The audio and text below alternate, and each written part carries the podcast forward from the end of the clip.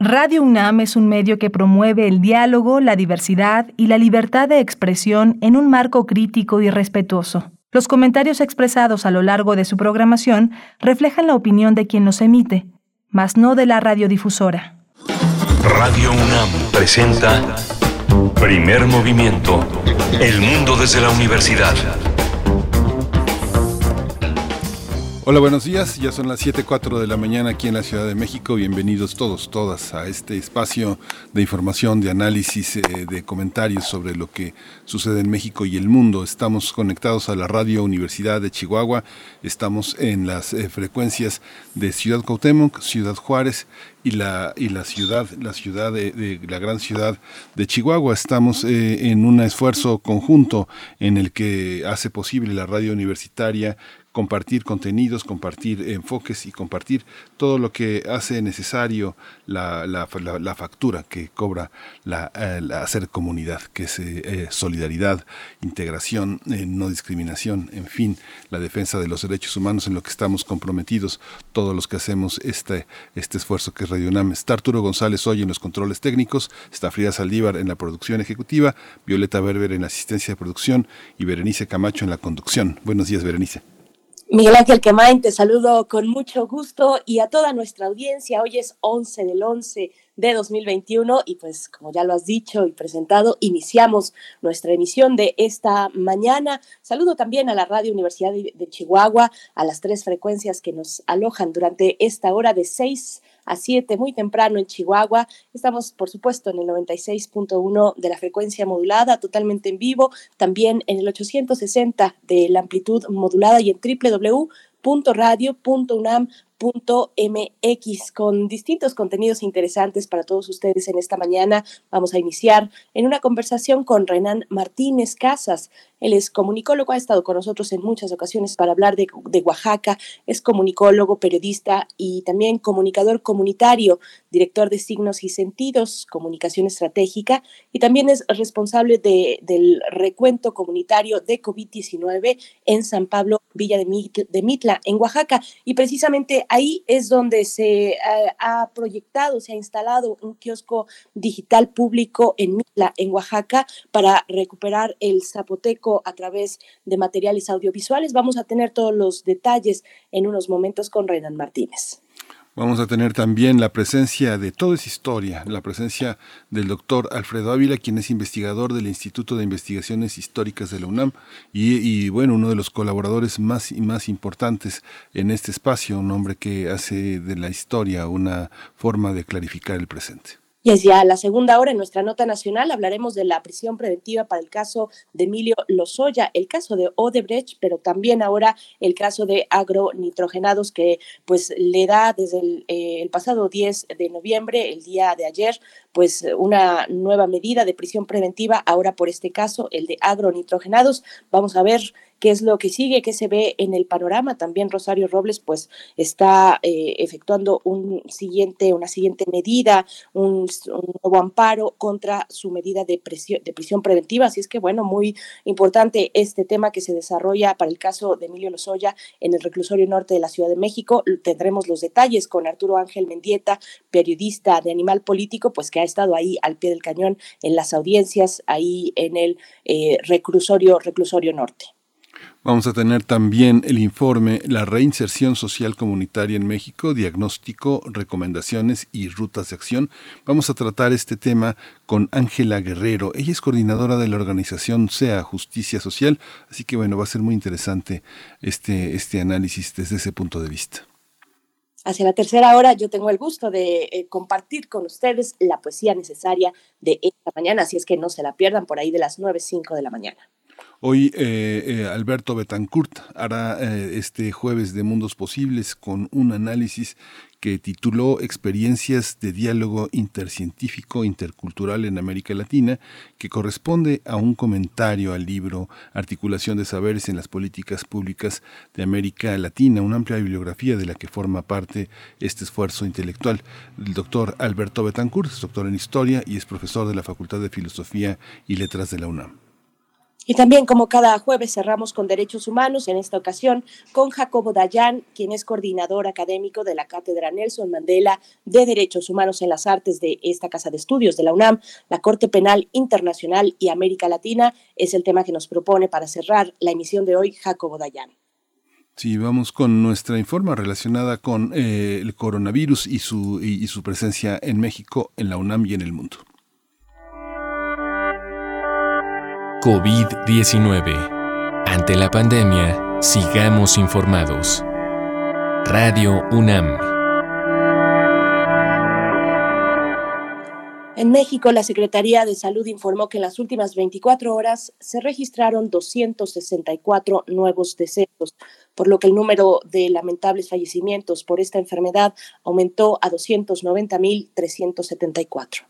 De acuerdo con el informe técnico, en este mismo periodo se registraron 3.556 nuevos contagios, por lo que los casos confirmados acumulados aumentaron a 3.834.815, mientras que las dosis de las diferentes vacunas aplicadas eh, contra COVID-19 suman ya 128.940.251. Los casos activos estimados en todo el país, según la Secretaría de Salud, son 21.377. Y en información internacional, la Organización Mundial de la Salud reportó ayer que las muertes por coronavirus aumentaron 10% en la última semana en Europa. Con esta cifra se convierte en la única región del planeta donde contagios y decesos siguen incrementándose. Se trata de la sexta semana consecutiva de avance de COVID-19 en los países de ese continente. De acuerdo con el reporte semanal de la OMS, en todo el mundo hubo alrededor de 3.1 millones de nuevos casos confirmados en la última semana. Esto es cerca de 1% más que la semana anterior. Vamos con información de la UNAM. Este sábado 13 de noviembre se realizará la segunda edición en línea de la Noche de las Estrellas 2021. Se trata del evento de divulgación científica más importante en América Latina que prevé la participación de 500 de mil personas de más de 70 países en talleres, charlas, representaciones de música y danza, así como observaciones por telescopio. Para esta edición el tema es Armonía y Revolución con el propósito de conmemorar los 450 años del nacimiento de Johannes Kepler. Las actividades comienzan a las 10 de la mañana y la programación se puede consultar en el sitio nochedelasestrellas.org.mx.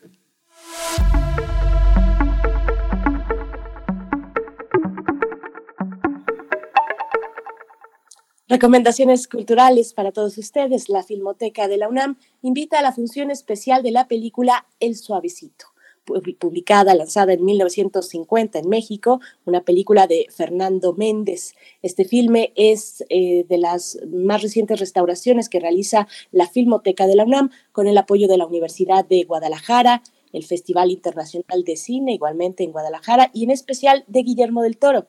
La cita es este jueves a las 20 horas en la explanada de la espiga del Centro Cultural Universitario y el cupo es limitado, así es que bueno, prevean las cuestiones del tiempo para poder eh, pues eh, estar ahí, eh, presenciar esta restauración, esta película restaurada, El Suavecito de 1950 de Fernando Méndez. Miguel Ángel, pues muy interesante esta propuesta de la Filmoteca de la UNAM.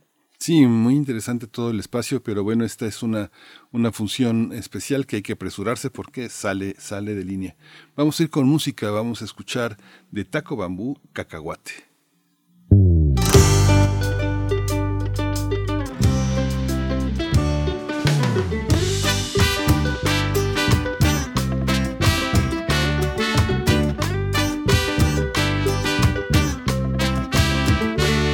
Yo te quiero platicar de esta chica sin igual, ella sabe cocinar y también volar. Le gusta caminar, historias para platicar y tiene mucho que contar y no se va a callar. Curiosa, asombrosa, distraída y hermosa. No sé si celosa, pero falta otra cosa.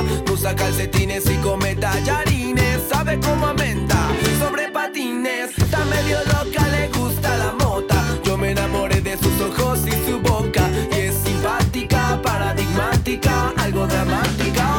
matemática. Yo la quiero llevar a pasear por lugares donde no he estado jamás. Yo la quiero llevar a pasear. Guay, oh. Y todo está tan bien, tan sobre su piel. Amo a ponerle miel y todo está tan bien, tan bien, sobre su piel. Amo a ponerle miel y todo está tan bien, tan bien, sobre su piel. Amo a ponerle miel y todo está tan bien.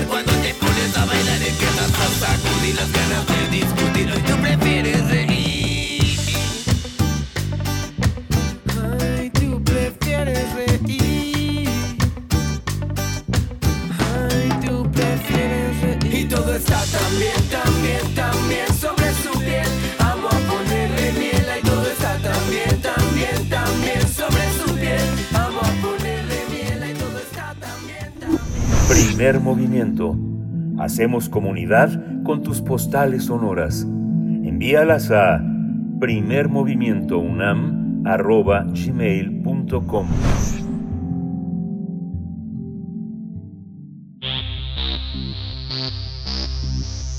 De festivales, ferias y más. Recomendaciones culturales. Con el fin de revalorar y evitar la extinción de la lengua zapoteca, la plataforma digital Xtitluj en tu idioma, ojalá y lo, lo pronuncie bien, fue presentada en la comunidad del pueblo mágico de Mitla en Oaxaca. Se trata de materiales sonoros, audiovisuales y textos en zapoteco con que los hablantes de la comunidad pueden descargar de manera gratuita a través del kiosco instalado en el centro de la entidad.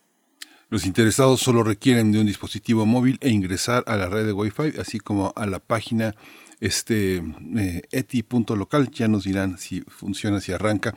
Después el usuario podrá acceder a juegos, pasajes bíblicos, canciones, además de un diccionario de la lengua materna. El acceso solamente se puede hacer desde el kiosco, por lo cual es necesario acudir al sitio. Cabe destacar que actualmente el zapoteco de Mitla es una lengua considerada en nivel 6B. Esto implica que está en estado vulnerable, así lo informó Renan Martínez Casas, director de Relaciones Públicas y Comunidades Lingüísticas del Instituto Lingüístico de Verano de Mitla. En tanto, Mark Schwab, eh, director general de, de dicho instituto, precisó que de no transmitirse la lengua entre jóvenes y niños en 50 años podría desaparecer. Pues vamos a conversar acerca de esta plataforma digital, de también del panorama y el estado del zapoteco para fomentar esta plataforma, fomentar el uso de este de esta lengua. Y nos acompaña ya a través de la línea Renan Martínez Casas, comunicólogo, periodista y comunicador comunitario, director de Signos y Sentidos, Comunicación Estratégica, responsable del recuento comunitario de COVID-19 en San Pablo, Villa de Mitla, en Oaxaca. Renan Martínez, eh, qué gusto encontrarnos. Ya tenía un tiempo de no saludarnos, querido Renan, pero con mucho gusto te damos la bienvenida y gracias por, por venir a comunicarnos, a compartir con nosotros acerca de este proyecto. ¿Cómo estás? Muy buenos días, Bere, este, Miguel Ángel, amigos de la comunidad del primer movimiento. Pues en realidad el gusto es mío por la noticia y además porque está aquí con nosotros nuevamente este, Miguel Ángel, mucho gusto. Ya, Hola, hola gusto Renan, buenos días. Pues preguntarte, gracias Renan, gracias por esta bienvenida también mutua. Eh, eh, ¿qué, qué, ¿Por qué en, en San Pablo de Villa, en Mitla, es un lugar muy cercano a la ciudad de Oaxaca, 40, 45 kilómetros? ¿Por qué allí? Bueno, en principio porque, mm, digamos, la tecnología, a- la adaptación de la tecnología fue un desarrollo del Instituto Lingüístico de Verano que tiene su sede aquí desde hace creo como 50 años o algo por el estilo. Eh, y también porque es algo que, digamos, aunque no es una iniciativa propiamente de la comunidad, surge de el trabajo de la comunidad, porque, eh, digamos, algo que motivó que se desarrollara o se buscara esta tecnología es que pues eh, hay muchas personas, supongo que también, de, de hecho, en muchos lugares del país, muchas personas que están haciendo cositas en zapoteco como pueden, en, en video, en audio a veces cosas más interesantes. Hemos visto muchas noticias, por ejemplo, de aplicaciones de juegos, de para aprender aprender a, hablar las lenguas originarias y bueno, el instituto encontró esta manera de potenciar a nivel local la difusión porque bueno, no, es lo mismo que tú recibas, digamos, veas en las noticias que existen, por decirlo, eh, emojis este, para WhatsApp que puedes bajar y, bueno, los tienes que buscar, etcétera, al hecho de que pases por eh, algún lugar público de tu pueblo y de repente en una pantalla veas algo que resulta inusual, que es este, uno en las pantallas públicas, en las televisiones públicas, ve los canales de cable, ¿no? Es lo que se encuentra generalmente.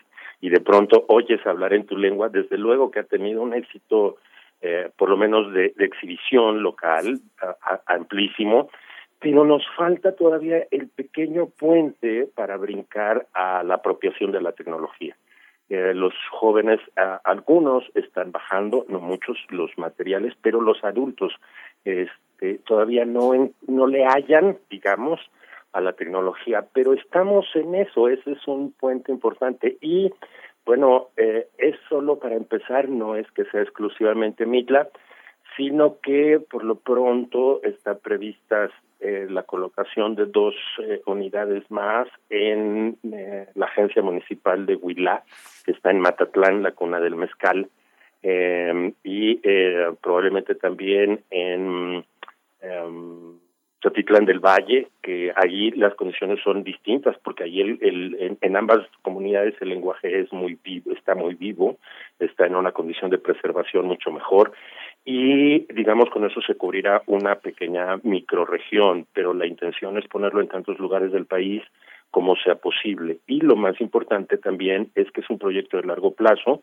de cara al decenio de las lenguas originarias, ¿no? De los pueblos indígenas. Renan Martínez, cuéntanos, pues, cuál es la situación, el contexto en el que se encuentra el zapoteco actualmente y, y las personas, por supuesto, los pueblos, las comunidades, en relación con su lengua. Sí, mira, es desigual y hay, digamos que una, una condición interesante.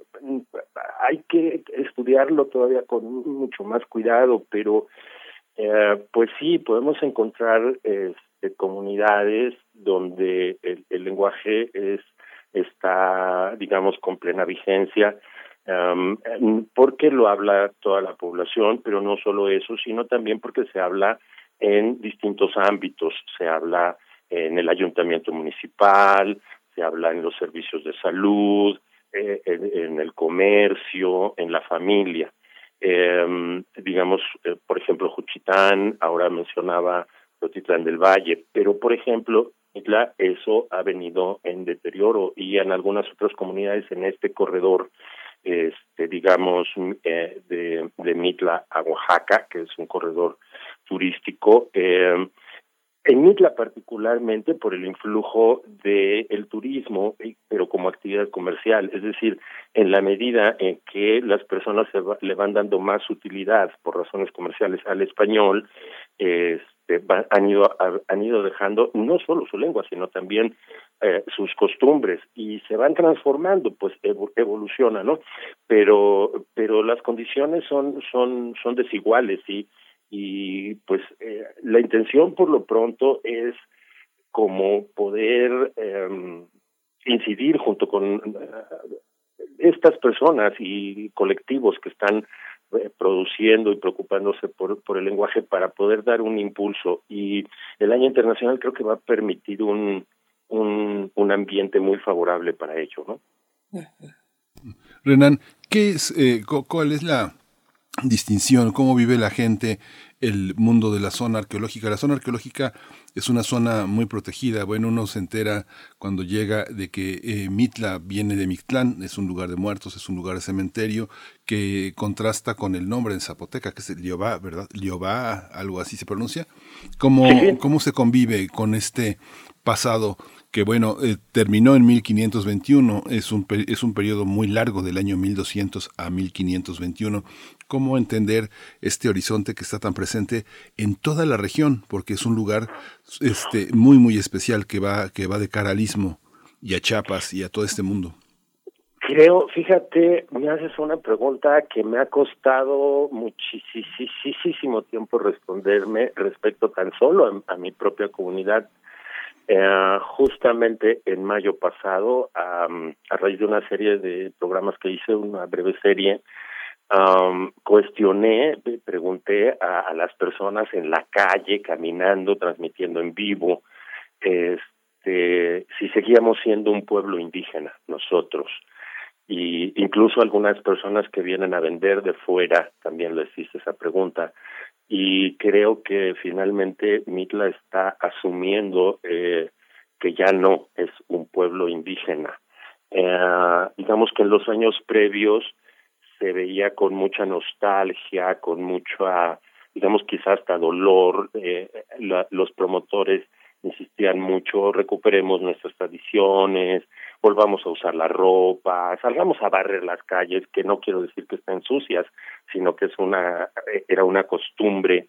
Se intentó en algún momento volver al canasto cuando se quitó el plástico en las en, en los comercios, pero eh, digamos que quizá también un poco empujado por lo que sirvió la pandemia, el, el, el, eh, digamos sobrevivimos gracias a, al, al turismo pese a todo este mm, digamos que la, la voy a decirlo de una manera quizá demasiado abstracta, pero digamos que la conciencia de haberse vuelto capitalista, de estar completamente involucrado en el en el turismo, hizo darse cuenta que ya no hay vuelta atrás en eso. En todo caso, hay una transformación de nuestras costumbres, tenemos nuevas calendas, este, eh, nuevas uh, festividades, digamos, colectivas, que además han surgido también de las personas, ¿no? Han querido salir a la calle a celebrar cosas nuevas. Entonces, este, de la misma manera se ve, se ve la lengua, pero sí veo mucha alegría en realidad porque, digamos, los, los abuelitos, personas, que, abuelitos y digo de mi edad, porque pues tú sabes que tienen a los hijos muy jóvenes, ¿no? Este, que no enseñaron primero a sus hijos español, ahora están atentísimos con los nietos, perdón, zapoteco, ahora están atentísimos con los con los nietos, ¿no? Y hay más personas dispuestas um, y los niños lo, lo toman con mucha alegría, con con como como con más conciencia, creo yo, que sus propios padres en su momento. Entonces, yo veo con esperanza que si eso si eso se está replicando en las comunidades digamos en las que se está uh, perdiendo está llegando a niveles preocupantes este podemos podemos hacer un esfuerzo importante por recuperarlo. Este sí sí es una eso esto esto pues seguramente es completamente distinto en Juchitán o, o en las comunidades donde todo el mundo lo habla en su casa en su familia y en todos lados no me, me, quedo pensando, bueno, en los distintos caminos que tiene esa pregunta que plantea eh, mi compañero Miguel Ángel. No sé si sea una generalidad entre los guías de la zona arqueológica, pero yo he visto que están organizados y, y fui recientemente, bueno, antes, eh, poco antes de la pandemia, eh, vi una, una buena organización en torno a, eh, digamos, una reivindicación de su labor de difusión, de su cultura. Me ha tocado escuchar a guías que, que se cuestionan incluso las maneras en que narran su propio legado para los que llegamos a visitar el sitio arqueológico. Pero bueno, es un tema que está ahí, que, es interesante. Renan Martínez, eh, te pregunto, regresando a la cuestión del kiosco, cuéntanos un poco de cómo fue el, el proceso de realización, quiénes están participando, cómo se integra la comunidad al proyecto, eh, el tipo de materiales eh, que estarán proyectándose en este kiosco.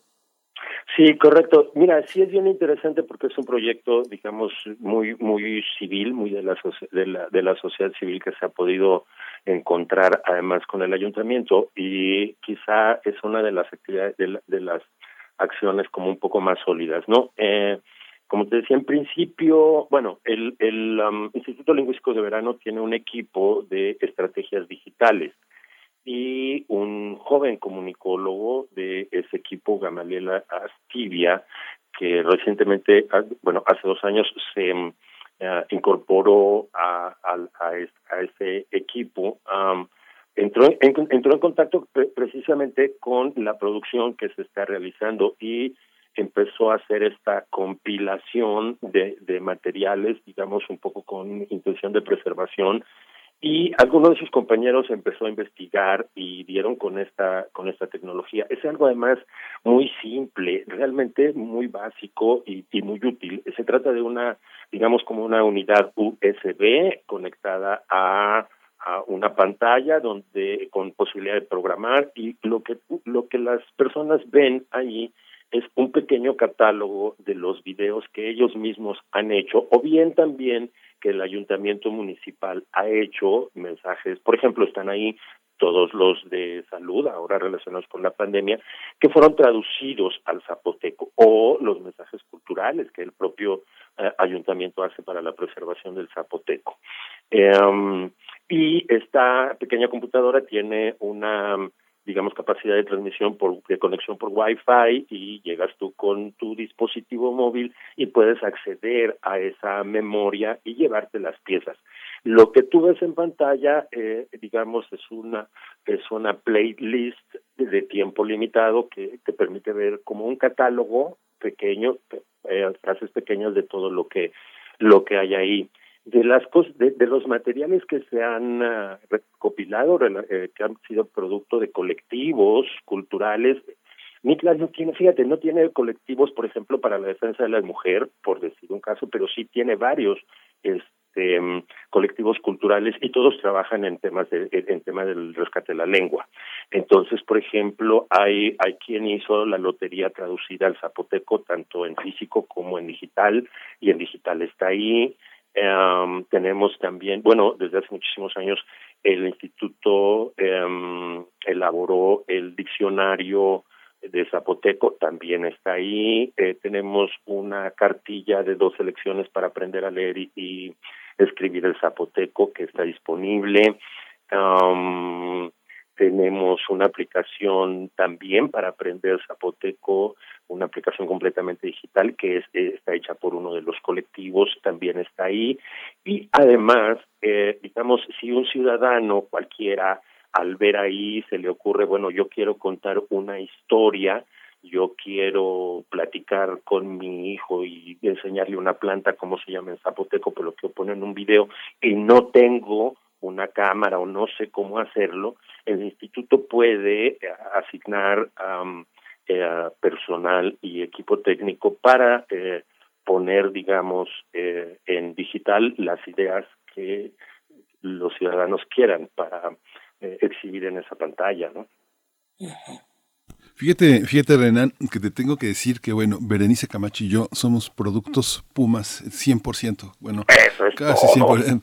Entonces, fíjate que una de las cosas que yo aprendí en el CCH es que en los años 20 y 30 se habían se había creado el Instituto Lingüístico de Verano y a lo mejor por, por, supuesto hay una hay una visión que a lo largo de 50 años de su existencia ha cambiado porque bueno finalmente este nuestros investigadores en políticas han hecho una actualización permanente de esta institución que fundó William Cameron Townsend este, en los años 30 no recuerdo la fecha exacta, pero hoy tiene 28 países, más de 500 grupos indígenas en Estados Unidos, Asia, África, Europa y bueno, este es una especie como de misión protestante eh, eh, sostenida en el parto, en el, en el, en el, en el proyecto lingüístico. Yo te confieso que cuando estaba en esa edad, en el CCH, decía, esto es una cuestión intervencionista de los Estados Unidos. ¿Cómo funciona? ¿Cómo funciona hoy el Instituto Lingüístico de Verano y en el corredor religioso que tiene este desde Mitla, desde Oaxaca hasta, hasta el Suchete? ¿Cómo, cómo, ¿Cómo lo entendemos hoy? Sí, bueno, es una pregunta importantísima. Bueno, lo primero que tendría que decir hoy, hoy es que eh, para entenderlo hoy tendríamos que efectivamente tomar en cuenta las teorías conspiracionistas, ¿no? Este, em, empezando por eso y todas las lecturas ideológicas eh, en torno a eso. Eh, el instituto, para, para poderlo aclarar de una manera, digamos, la más, diría yo, como lo que delinea esa, esa, esa visión del instituto.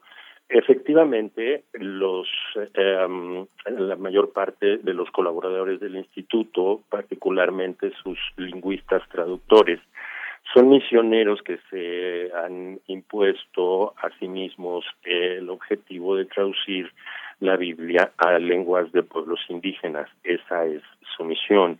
Eh, pero eh, en términos, eh, digamos, también de misioneros, ellos no son evangelizadores, nunca lo han sido.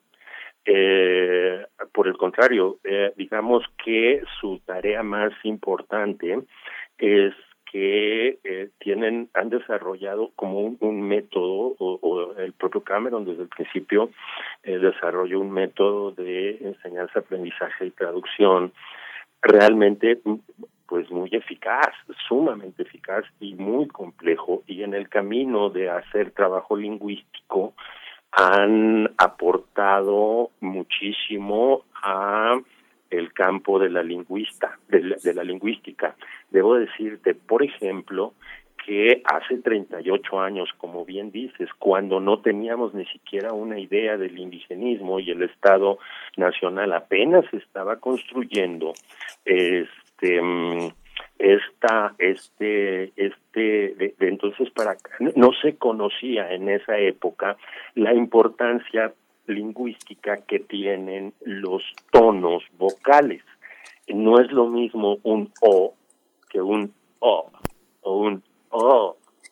Esas diferencias en el zapoteco particularmente pero en varias este, lenguas de, de, de, Oaxaca es clave en la distinción de, uh, de las lenguas. Entonces, al hallar ellos eso, este, digamos que fueron entre los primeros investigadores que lo descubrieron y empezaron a discutir a discutirlo y se empezaron a dar cuenta que pues sí era zapoteco pero el zapoteco de una comunidad y el zapoteco de otro son dos lenguas distintas para esas propias comunidades y digamos de ahí se abrió una brecha de investigación para muchas otras lenguas en el mundo. Entonces, eh, y además, como es una asociación civil, son personas, también hay mexicanos, por supuesto que hay mexicanos y hay muchos, eh, y digamos, e, es una asociación civil que, digamos, por eh, estatuto y por ley, eh, su trabajo, su objeto es ese, eso es una institución de carácter académico y de promoción y de promoción de la lengua. Entonces, por supuesto, en, en un contexto, en contextos de confrontación ideológica, en un, en, en zonas que son especialmente sensibles en, términos sociales por su marginación, por su pobreza, etcétera, pues la presencia de, de, de personas de fuera siempre este, crean suspicacias, etcétera, y pues de ahí todo lo que te puedas imaginar. Sé que eso sucede en, o sucedió en distintos países de América Latina, pero sí te podría contar casi a nivel de chisme, de, porque casi eso es, que aquí en mi comunidad, en los setentas, un, una persona perfectamente conocida eh, hizo acusaciones tanto a mi familia como al instituto en los setentas y la verdad ocasionó un problema muy grave porque pues eran absolutamente mentiras.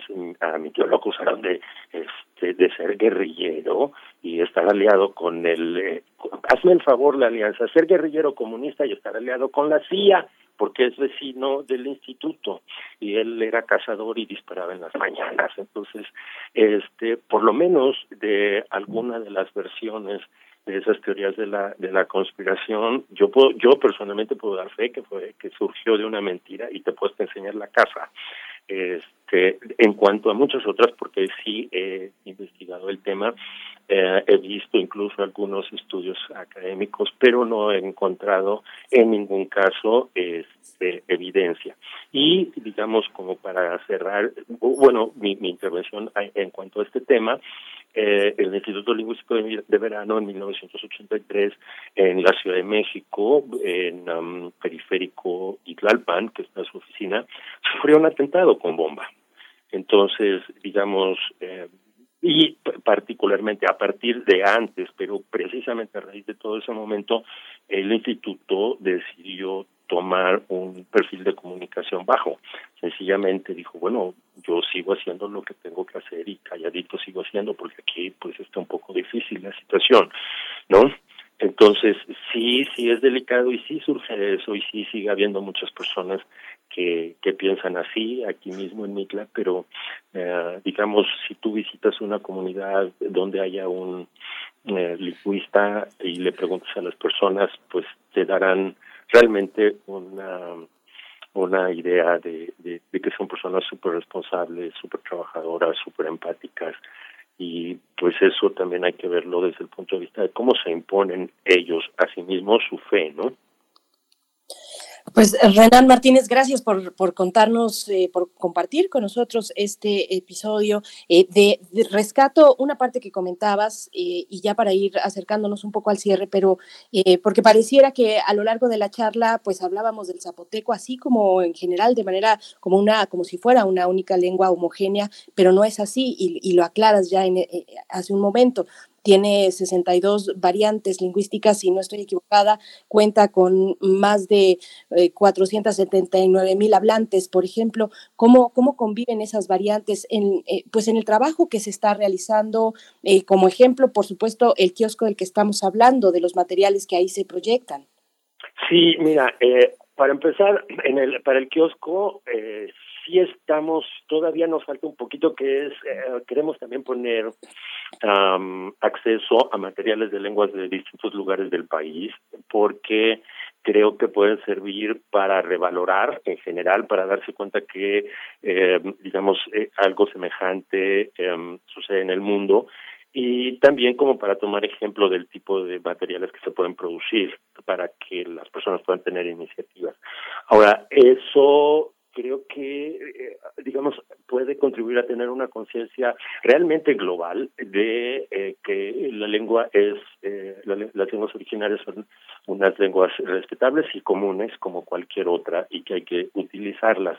Ahora, en cuanto a la convivencia de, de cómo se da, realmente es bien curioso y yo creo que depende de antecedentes históricos del desarrollo de la lengua bastante antiguos, porque, por ejemplo, te puedo decir que eh, Ah, para los mitleños uh, que hablan zapoteco es mucho más fácil entenderse y con lo, eh, los hablantes de zapoteco de Juchitán que con los de que están uh, hasta hasta el istmo pues a, ocho horas de distancia en carretera que con nuestros vecinos de Tlacolola que están a, cuatro kilómetros no a, diez minutos. Eh, entonces sí sí es digamos como igual como como digamos dentro de, de una misma matriz lingüística hay como un, un mosaico de diversidad por por extraño que lo parezca no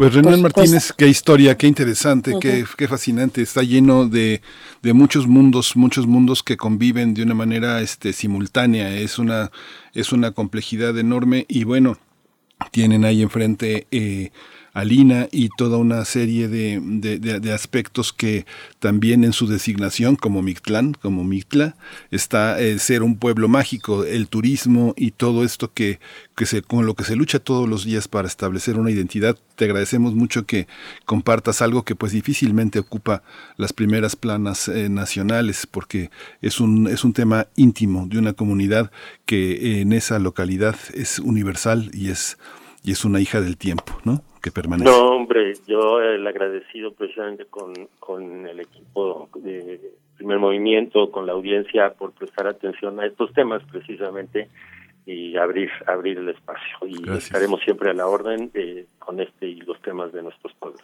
Gracias, Renan. Un abrazo, Muchas gracias. muchísimas gracias. Hasta pronto. Hasta pronto. Hasta pronto, Renan Martínez Casas, director de Signos y Sentidos, Comunicación Estratégica, responsable del recuento comunitario de COVID-19 en San Pablo Villa de Mitla, en Oaxaca. Vamos a hacer una breve pausa musical a cargo de Buen Día. Desde adentro es el título de esta canción.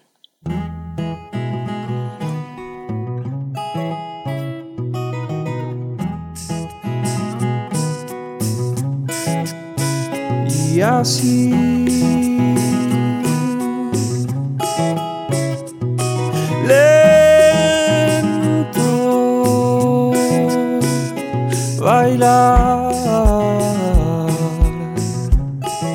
ahí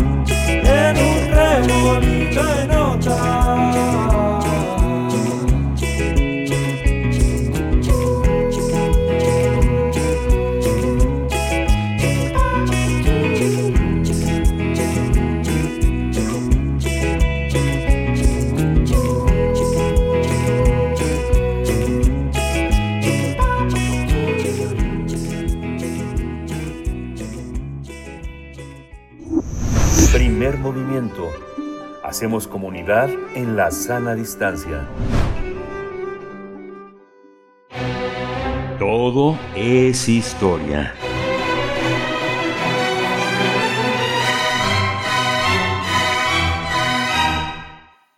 Damos la bienvenida al doctor Alfredo Ávila, quien ya nos acompaña a través de la línea. Él es investigador del Instituto de Investigaciones Históricas de la UNAM, académico de esta casa de estudios, para hablar de el cine tercermundista en México. Alfredo Ávila, ¿cómo estás, doctor? Buenos días. Alfredo. Buenos días al auditorio. Ahí estás.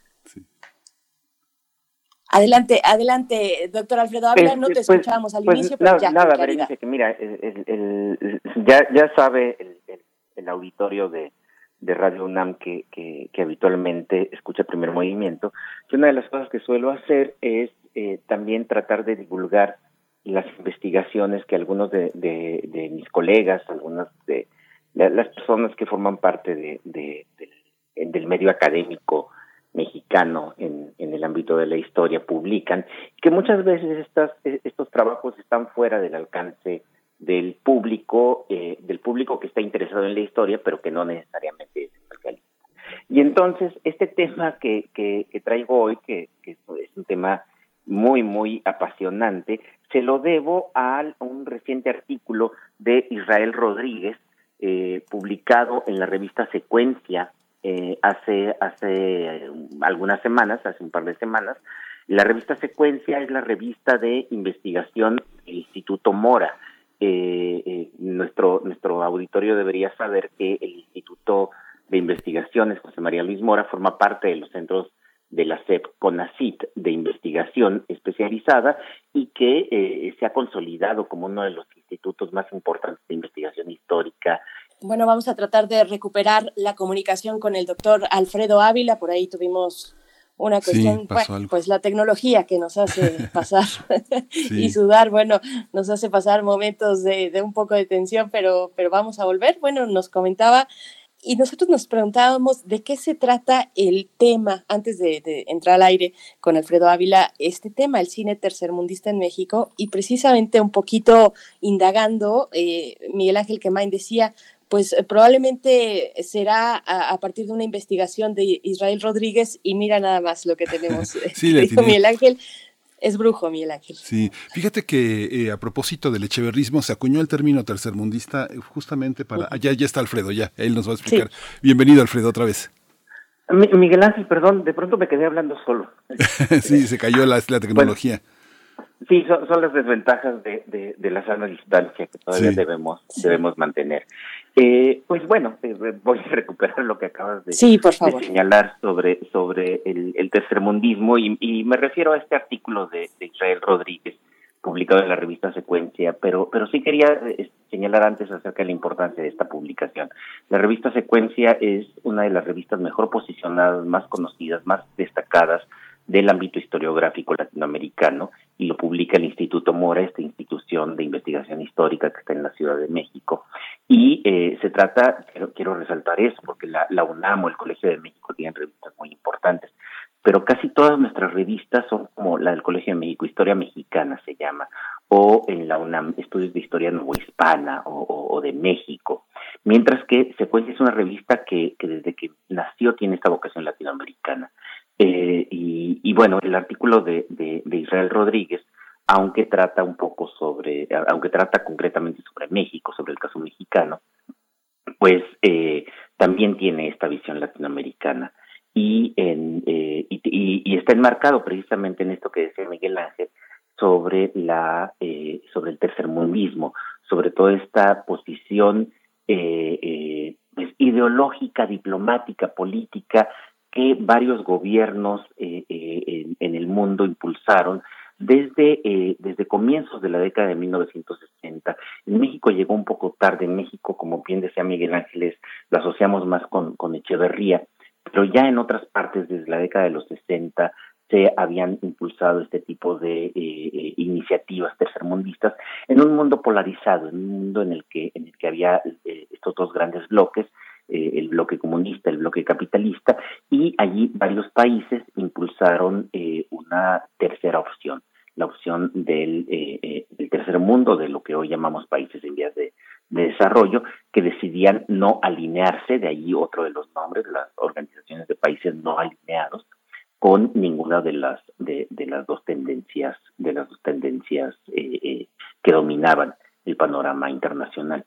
Y el y entonces eh, esto cambió un poco en la década de los 70 porque eh, esta actitud más bien imparcial que dominaba el tercermundismo en la década de los 60 se convirtió en una actitud muy antiimperialista, en una actitud que eh, eh, tendía a la, a la izquierda, eh, claramente eh, apoyada por gobiernos como el de Salvador Allende en, en Chile y por supuesto el régimen el régimen cubano eh, que modificó radicalizó digamos eh, las políticas del tercer mundo. Y fue en ese momento cuando México eh, decidió entrar de lleno en la diplomacia en la diplomacia tercermundista.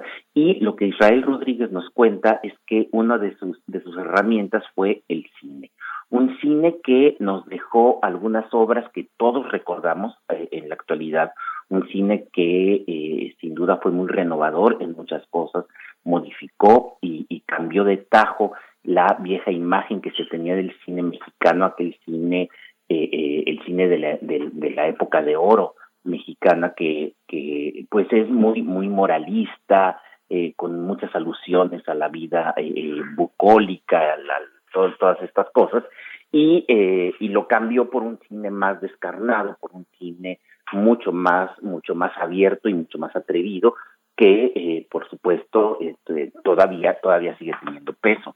Y como dije hace rato, pues recordamos todavía muchas de aquellas películas, desde Canoa, por ejemplo, pero, pero muchísimas más. Ahora, el, lo, que, lo que muestra Israel Rodríguez es que también hay un montón de películas que no recordamos. Es decir, este cine impulsó un montón de producciones de las que la verdad es eh, en la actualidad no no no se tiene memoria. Y no se tiene memoria en muy buena medida por por, por el tipo de de, de cine eh, chabacano que se que se impulsó con recursos con recursos públicos para eh, esta diplomacia esta diplomacia cultural. Entonces eh, me, me interesa me interesa mucho resaltar por ejemplo cómo en, México se impulsaron estos estos proyectos empezando con proyectos de, de, corte de corte claramente propagandístico del régimen. Por ejemplo lo, los trabajos que se hicieron ya desde desde 1972 con obras como compañero presidente eh, que, que es, una película que había hecho Miguel Litín en eh, en Chile para referirse al al gobierno de la Unidad Popular, pero que en México se recupera el título, se le llama compañero presidente y es más que nada una, una, un, un reportaje de una gira presidencial de Luis Echeverría. Entonces Luis Echeverría se convierte en una especie de de de, eh, eh, héroe del tercermundismo con eh, to, toda, toda la carga apologética que esto que esto pues un, un, uno puede imaginar. De esa misma de esa misma serie de películas que se hicieron en 1972 por el, mexicano Servando González, eh, apareció también eh, Universidad Comprometida. Universidad Comprometida fue un, pequeño filme sobre el discurso de Salvador Allende en la Universidad de Guadalajara, ese discurso que todo mundo todo mundo recuerda. Y sin embargo, y, aquí hay algo muy importante que tiene que ver con con la política exterior, pero también con la política interna. La política exterior mexicana era una política de solidaridad con pueblos y con los países del tercer mundo, pero la política interna era otra. Y entonces eh, eh, se, puso el centro de, del filme en el discurso del presidente chileno en, en, en la Universidad de Guadalajara, discurso que todo mundo que todo mundo recuerda, pero de inmediato se empezó a aclarar que la revolución, la verdadera revolución, era una revolución campesina, como la que ya había tenido México a comienzos del siglo del siglo XX. Era una revolución de obreros, mientras que los jóvenes universitarios no debían participar en la revolución, sino simplemente estar al servicio de ese pueblo, eh, estudiando, siendo buenos profesionales, buenos médicos, eh, eh, etcétera, para para poder llevar a cabo eh, esa obra de, de liberación. Entonces eh, tenemos allí pues un cine que eh, eh, muy renovador pero que también estaba muy interesado en mantener un cierto control sobre eh, lo que se proyectaba en México y sobre lo que se decía. Un muy buen ejemplo de, este control se puede ver, por ejemplo, con la colaboración cinematográfica con Cuba. En el, gobierno mexicano entró casi de inmediato eh, en, en, el sexenio de Luis Echeverría en, en relacionarse con Cuba, que ya parece entonces pues era uno de los países que tenía uno de los de, los proyectos cinematográficos tercermundistas más importantes del mundo. El, cine cubano se exportaba a África fundamentalmente y América Latina y tenía eh, tenía un, un, una fuerte impronta particularmente entre entre los entre el, eh, entre los jóvenes no y entre los jóvenes universitarios pues bueno cuando cuando eh, se decidió hacer un festival de cine mexicano en La Habana y después eh, se correspondió con un festival de cine cubano en México, pues también allí la, la, los temas de, peli, de, política interna pesaron más sobre eh, eh, la relación eh, diplomática. Y eh, esto lo, lo puede ver Israel Rodríguez en su artículo precisamente con la censura que el gobierno cubano aplicó al cine mexicano. Eh, México llevó películas como eh, Aquellos años de Felipe Casals, una película eh, bien, bien interesante sobre el, la defensa de la República Mexicana durante la intervención francesa y que eh, formó parte del discurso antiimperialista del gobierno del gobierno echeverrista.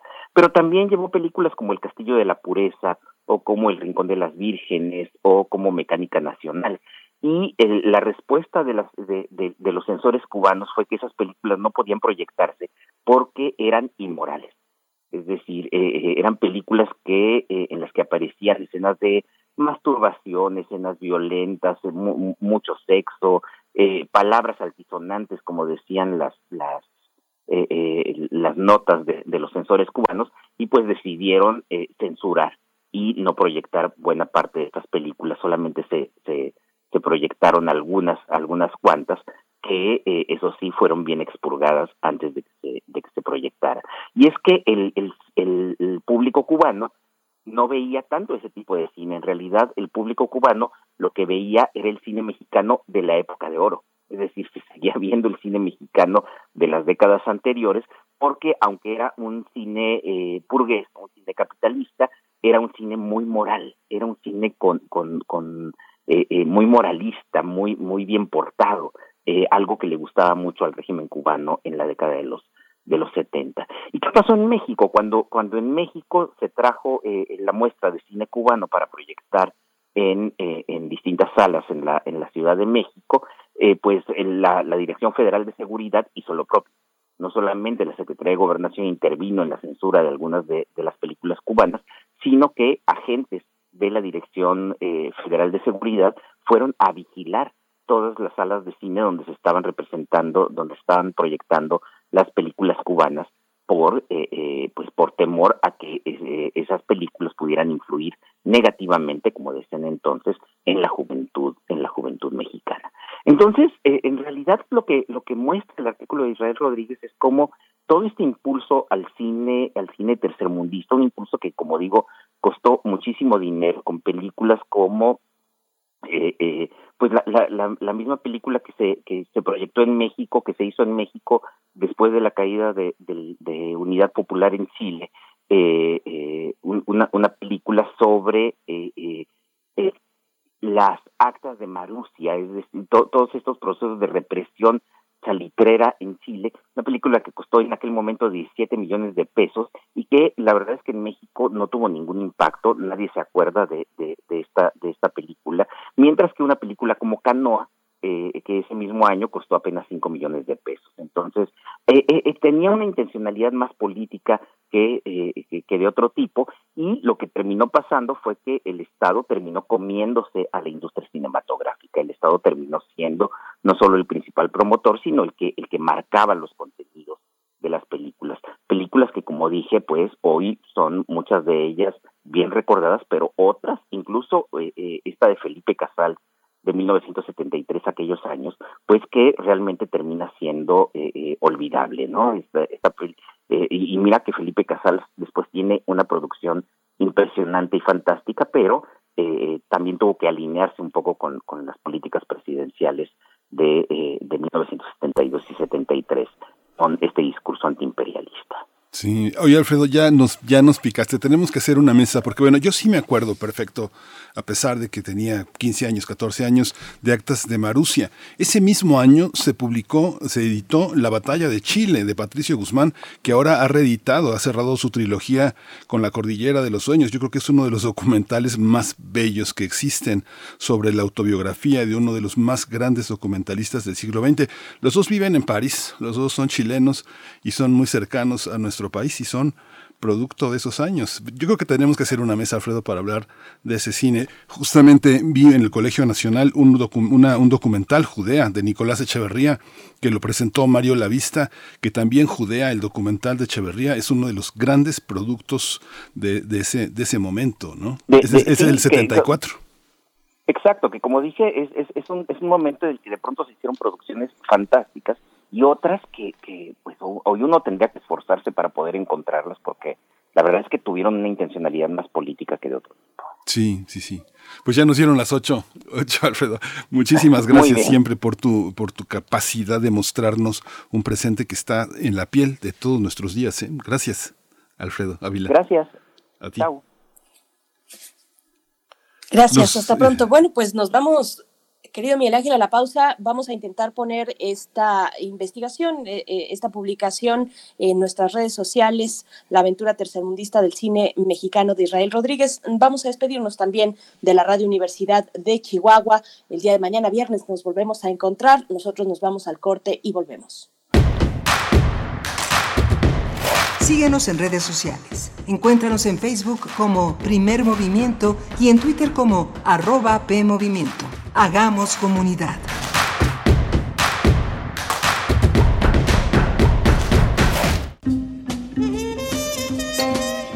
Los intérpretes de ayer y hoy tienen un espacio donde fluir. Panorama del Jazz.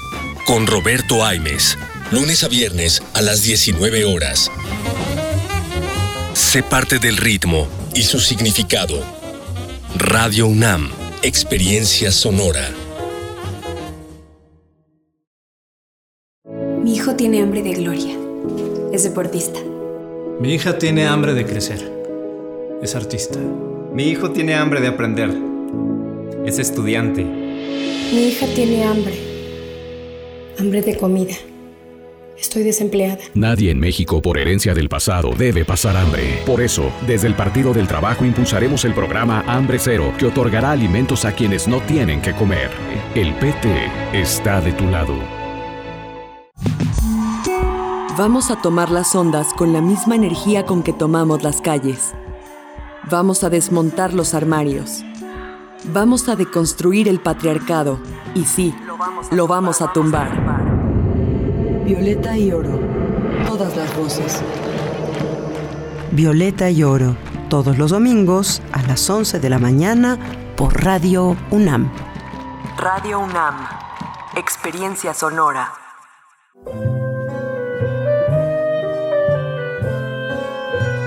Gabinete de Curiosidades. Estrena nuevo horario. Todos los sábados a las 5.30 de la tarde por el 96.1 de FM o en radio.unam.mx y explora con Frida Rebontulet y sus almas hertzianas las sonoridades extrañas, antiguas o poco conocidas que las sombras del tiempo nos han dejado. Únete a esta expedición que lleva ya seis años al aire. Radio UNAM, Experiencia Sonora.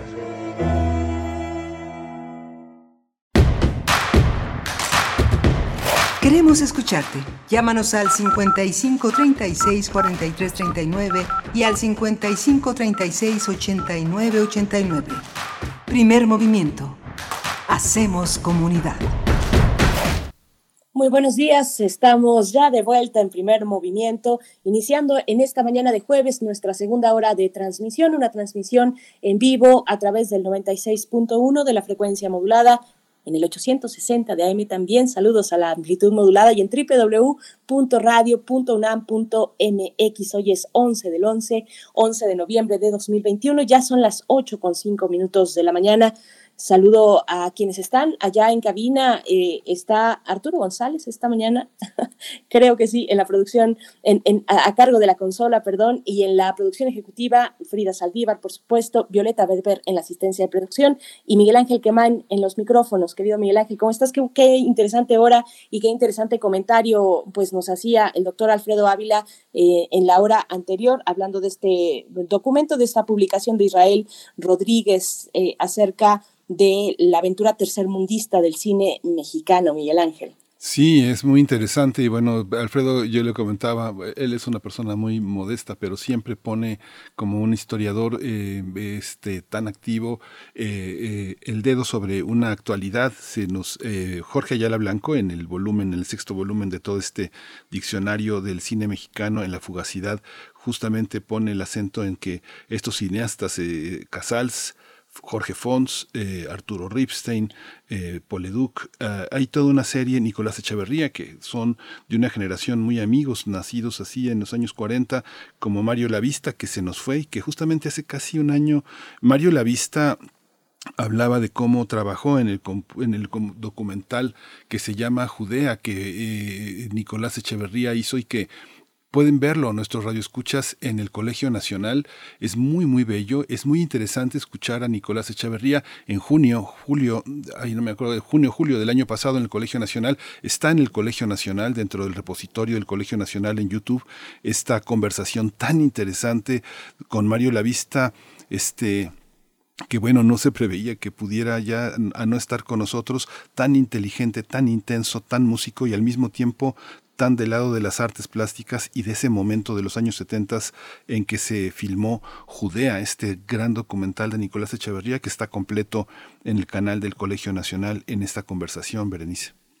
Así es, así es, por supuesto. Pues bueno, ahí está esa, esa referencia eh, muy importante ahora que, pues por supuesto, eh, hablamos de Mario Lavista y, el pequeño homenaje, breve homenaje que tuvimos aquí con Dulce Wet la semana pasada, precisamente con esta noticia, pues lamentable noticia de su fallecimiento. Pues bueno, estamos también leyendo sus comentarios. Fíjate que Raquel Martínez nos dice en redes sociales que qué interesante charla, el cine como parte de la, de la diplomacia cultural el poder suave, nos dice Raquel Martínez. Bueno, en aquel momento no se llamaba, no se llamaba así, ahora lo sabemos y vaya que tiene una influencia interesante y es un tema pues eh, importante en, su abordaje. Así es que gracias, gracias por sus comentarios. Está por acá también eh, mm, Víctor Torres campeón, Luis Fernando Alba, R. Guillermo, en fin, varios comentarios al respecto de nuestros contenidos en esta mañana. Vamos a seguir ya eh, ahora mismo después de haber saludado también a la radio Nicolaita, vamos a estar conversando con Arturo Ángel Mendieta, periodista de Animal Político, acerca del caso de Emilio Lozoya, la prisión preventiva, el caso Odebrecht y también el caso de agronitrogenados. Así es que viene interesante esta hora que empieza, Miguel Sí, es muy, muy interesante. También vamos a tener el, informe, eh, la reinserción social comunitaria en México, un diagnóstico, recomendaciones y rutas de acción. Vamos a ver de qué, de qué se trata este, este, este informe que justamente sea justicia social presentó y que demuestra que la distribución de las comunidades no es homogénea, cómo se integran, eh, eh, cómo se integran en materia de trabajo, educación, salud física y mental, el acceso a la vivienda, la recuperación de documentos de identidad, entre muchas otras, Berenice. Bien, pues vamos, vamos entonces con nuestra nota nacional. Primer movimiento. Hacemos comunidad en la sana distancia. Nota Nacional. Después de 15 meses de ser extraditado, el exdirector de Pemex, Emilio Lozoya, o Emilio L., así le ponen también en los medios, pisó la cárcel. Ahora enfrentará la justicia desde el reclusorio norte luego de que el ministerio modificó la medida cautelar de libertad condicional. Durante la audiencia del pasado 3 de noviembre efectuada en el Centro de Justicia Penal Federal del Reclusorio Norte, el ministerio argumentó que Lozoya no ha colaborado como se esperaba y destacó que recientemente la Fiscalía le detectó una cuenta con al menos dos millones de euros en un banco de otro país, por lo que existe riesgo de fuga. En el transcurso de la audiencia, el exfuncionario se dijo inocente y ofreció llegar a un acuerdo reparatorio, aunque no haya tenido responsabilidad. Sin embargo, después de seis horas de audiencia, el juez eh, eh, Artemio Zúñiga aceptó dictarle prisión preventiva. Ayer, un juez ordenó la prisión preventiva para el exdirector de Pemex por el caso ahora de agronitrogenados, a pesar de que la defensa propuso reparar el daño con la entrega de una casa que, dijeron, supera los 3.4 millones de dólares. En el caso de Ricardo Anaya, el 8 de noviembre se realizó una audiencia virtual en la que el juez Marco Antonio Fuerte Tapia accedió a la petición de la defensa y pospuso para el 31 de enero del 2021 la audiencia de inicial con la que se acusaría al ex candidato presidencial panista de ser responsable de los delitos de operaciones con recursos de procedencia ilícita, asociación delictuosa y cohecho. Bien, pues eh, tantos elementos en este caso y haremos un análisis eh, en este momento acerca de Odebrecht, la prisión preventiva a los Lozoya, el proceso contra Ricardo Anaya, el papel de la Fiscalía General de la República y la decisión judicial de decretar prisión preventiva justificada al exdirector de Pemex. Y para esto nos acompaña ya a través de la línea Arturo Ángel Mendieta periodista de Animal Político, pues que le ha seguido el rastro y ahí ha estado al pie del cañón a las afueras del reclusorio norte. ¿Cómo te encuentras, Arturo Ángel Mendieta? Supongo, bueno, vuelto loco con tantos elementos. ¿Cómo estás? Buenos días. Hola, ¿cómo están? Muy buenos días. Eh, no, un placer y un gusto estar con ustedes. Arturo, ¿cómo, eh, Arturo Ángel Mendieta, ¿cómo, ¿cómo está hasta el punto de nuestros días la situación desde eh, que se dictó forma, la, la, prisión preventiva a los Emilio Lozoya? Sí, eh, pues, pues, digamos que lo que sucedió el día de ayer, en, si nos eh, referimos al tema estrictamente jurídico, es que pues se agravó un poco más la situación de Emilio Lozoya. No hay que recordar que desde la semana pasada eh, eh y tras, eh, pues es imposible no señalar ese contexto, pero luego del escándalo público, mediático, social que se hizo eh, por las fotos de los ollas en un restaurante de lujo, pues ha venido un cambio de actitud eh, muy notorio de la fiscalía eh, en contra de Emilio Lozoya, que hasta antes de ese evento pues había ido caminando con él, dándole tiempo, básicamente por la misma línea de, tratar de, fortalecer la denuncia que se interpuso en contra de Ricardo Naya, de Videgaray y de otras personas, ¿no? pero luego de ese evento, pues ya vimos lo que sucedió hace una semana cuando la fiscalía eh, le pidió al juez que encarcelara a Emilio Lozoya por el caso de Odebrecht, al considerar que, pues, básicamente Lozoya no tenía ninguna intención de reparar ningún daño y existía el riesgo de fuga y pues básicamente se había burlado de la autoridad con ese tipo de acciones como la del restaurante, según la fiscalía. Entonces, el juez dejó la semana pasada, eh, ordenó el encarcelamiento de, de Emilio Lozoya, el encarcelamiento preventivo, pero faltaba definir qué pasaba con el otro proceso, porque Lozoya, ustedes lo recordarán, luego de que le extraditan a México, pues en realidad le abren dos procesos distintos, uno por los presuntos sobornos de Odebrecht y otro por dos presuntos sobornos de la empresa Altos Hornos, eh, que dirige Alonso Ancira, y sobornos que le habrían permitido, según la teoría de la Fiscalía, que Lozoya, ya siendo director de Pemex,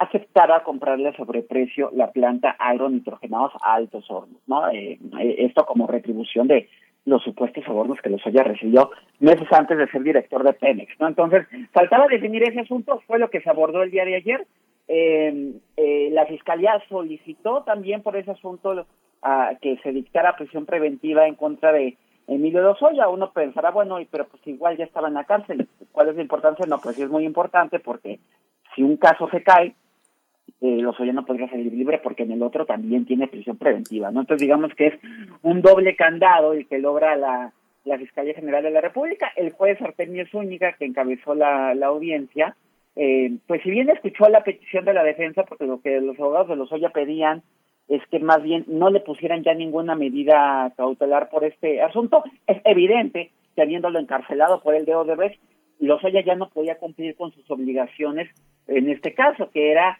pues acudir a firmar cada 15 días, eh, traer un brazalete electrónico, pues, porque el señor está encerrado, ¿no? Este, eh, entonces, los abogados de Lozoya pedían eh, que se le quitaran eh, la, todas las medidas cautelares de este asunto, porque además insistían en que ayer mismo estaban pidiéndole ya formalmente a Pemex la apertura de unas mesas de diálogo para eh, eh, reparar los daños de ambos casos, ¿no? El caso Artesanos y el de Odebrecht, pero el juez eh, dijo que eso era un asunto para otra audiencia, que por lo pronto sí era procedente la prisión preventiva también por este caso, por los mismos argumentos de la semana pasada, que hay riesgo de fuga, eh, eh, que el señor cuenta con capacidad económica, etcétera, etcétera. Entonces, eh, pues ahora, a partir de hoy, eh, Emilio Lozoya, pues ya está preso, en, ya está encarcelado de forma preventiva, tanto por el tema de Odebrecht como por el tema de Altos Hornos.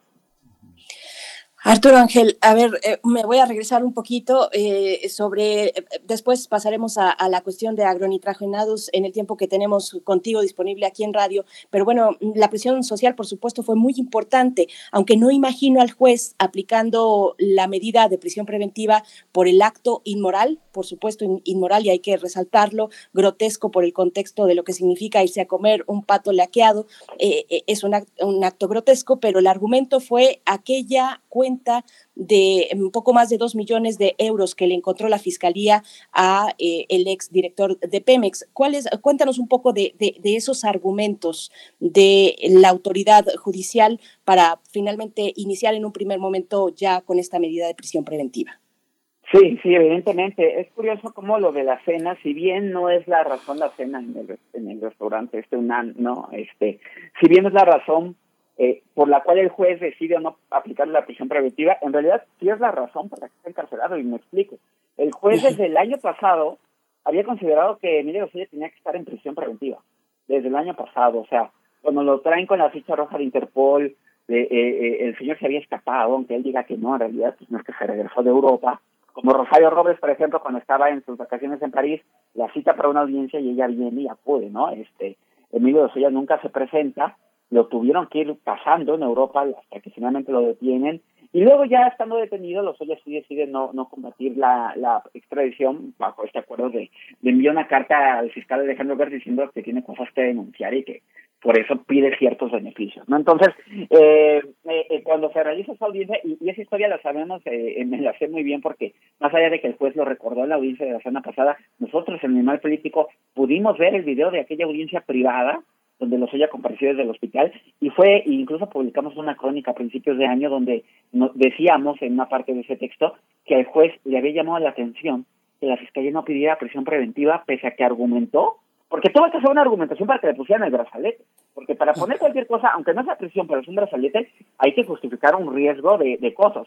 Y la y la y la el análisis que hizo la fiscalía, eh, por supuesto, decía que ese señor se podía escapar, pero la fiscalía no pidió la prisión preventiva. Entonces el juez aquella vez dijo, "Mm, yo siento que esto es para una prisión preventiva, pero bueno, si no me la pide la fiscalía, yo no puedo poner más cosas de las que me piden.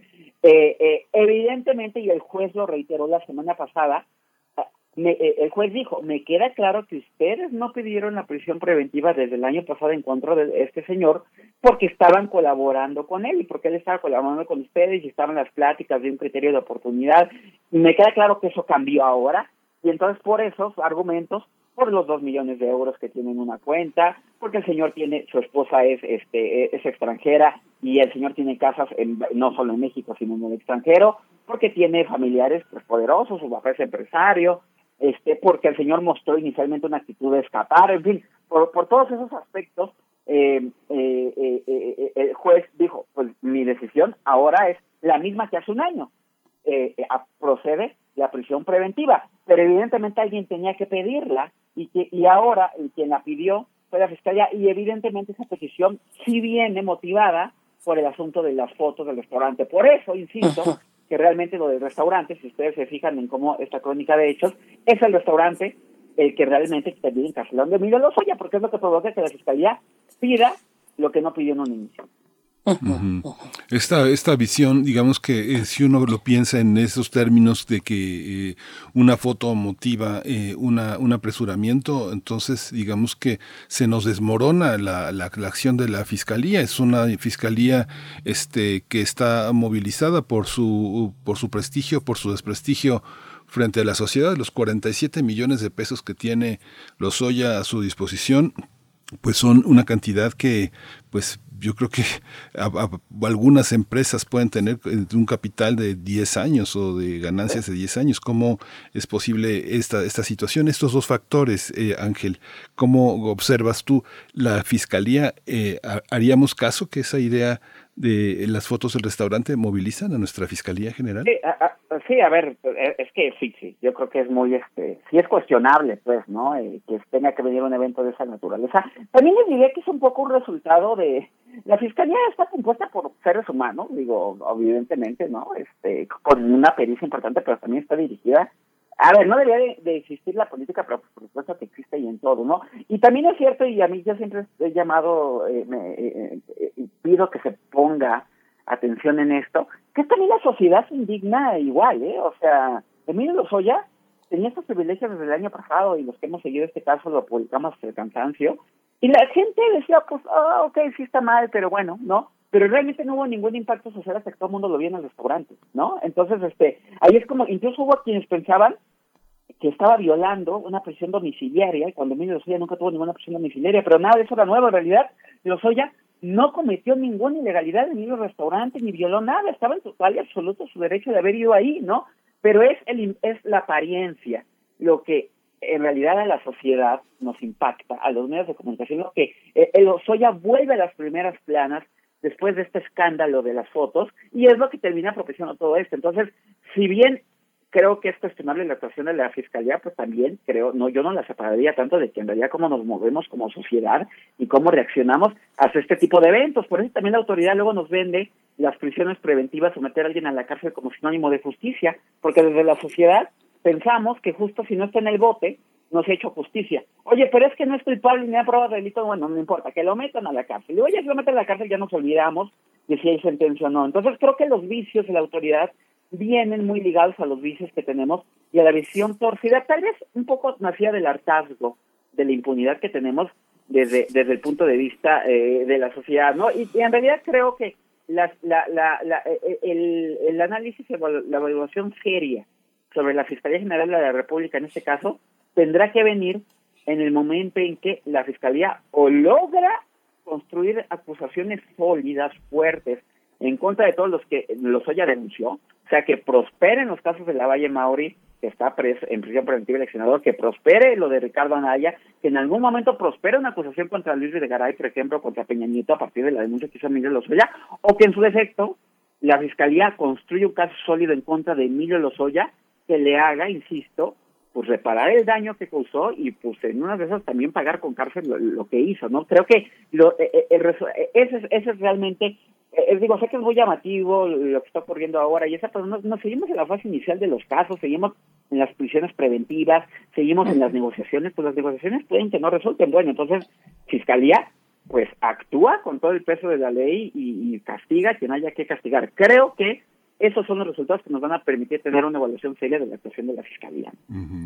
Pues de momento, del pato al rancho eh, para los Oya, así le dije el rancho a la comida en los, en los reclusorios, del pato al rancho. Pero bueno, pareciera que muchas piezas se están moviendo. Yo solo pongo entre paréntesis eh, que de todo este trabajo de rastreo de cuentas, no necesariamente en este caso, pues en general de activos financieros, etcétera, pues tal vez viene a cuento hablar un poco del nuevo panorama con la unidad de inteligencia financiera. Pero bueno, lo dejo ahí nada más como comentario. Tenemos un par de minutos contigo, Arturo Ángel, antes de que te tengas que retirar para eh, hablar de Rosario Robles también y de Ricardo Anaya. Coméntanos, por favor. Sí, bueno, eh, de Ricardo Anaya, pues este logró eh, que sea hasta el próximo 31 de enero cuando cuando se defina, este, pues, eh, eh, la, cuando se pueda presentar realmente la imputación, pero el caso de Ricardo Anaya no ha avanzado prácticamente nada en tribunales porque sus abogados han ido logrando que se posponga la presentación inicial de los cargos en su contra, ¿no? Básicamente eso es lo que han logrado, han dicho que el expediente es muy grande, que no les da tiempo y pues lo ha ido concediendo.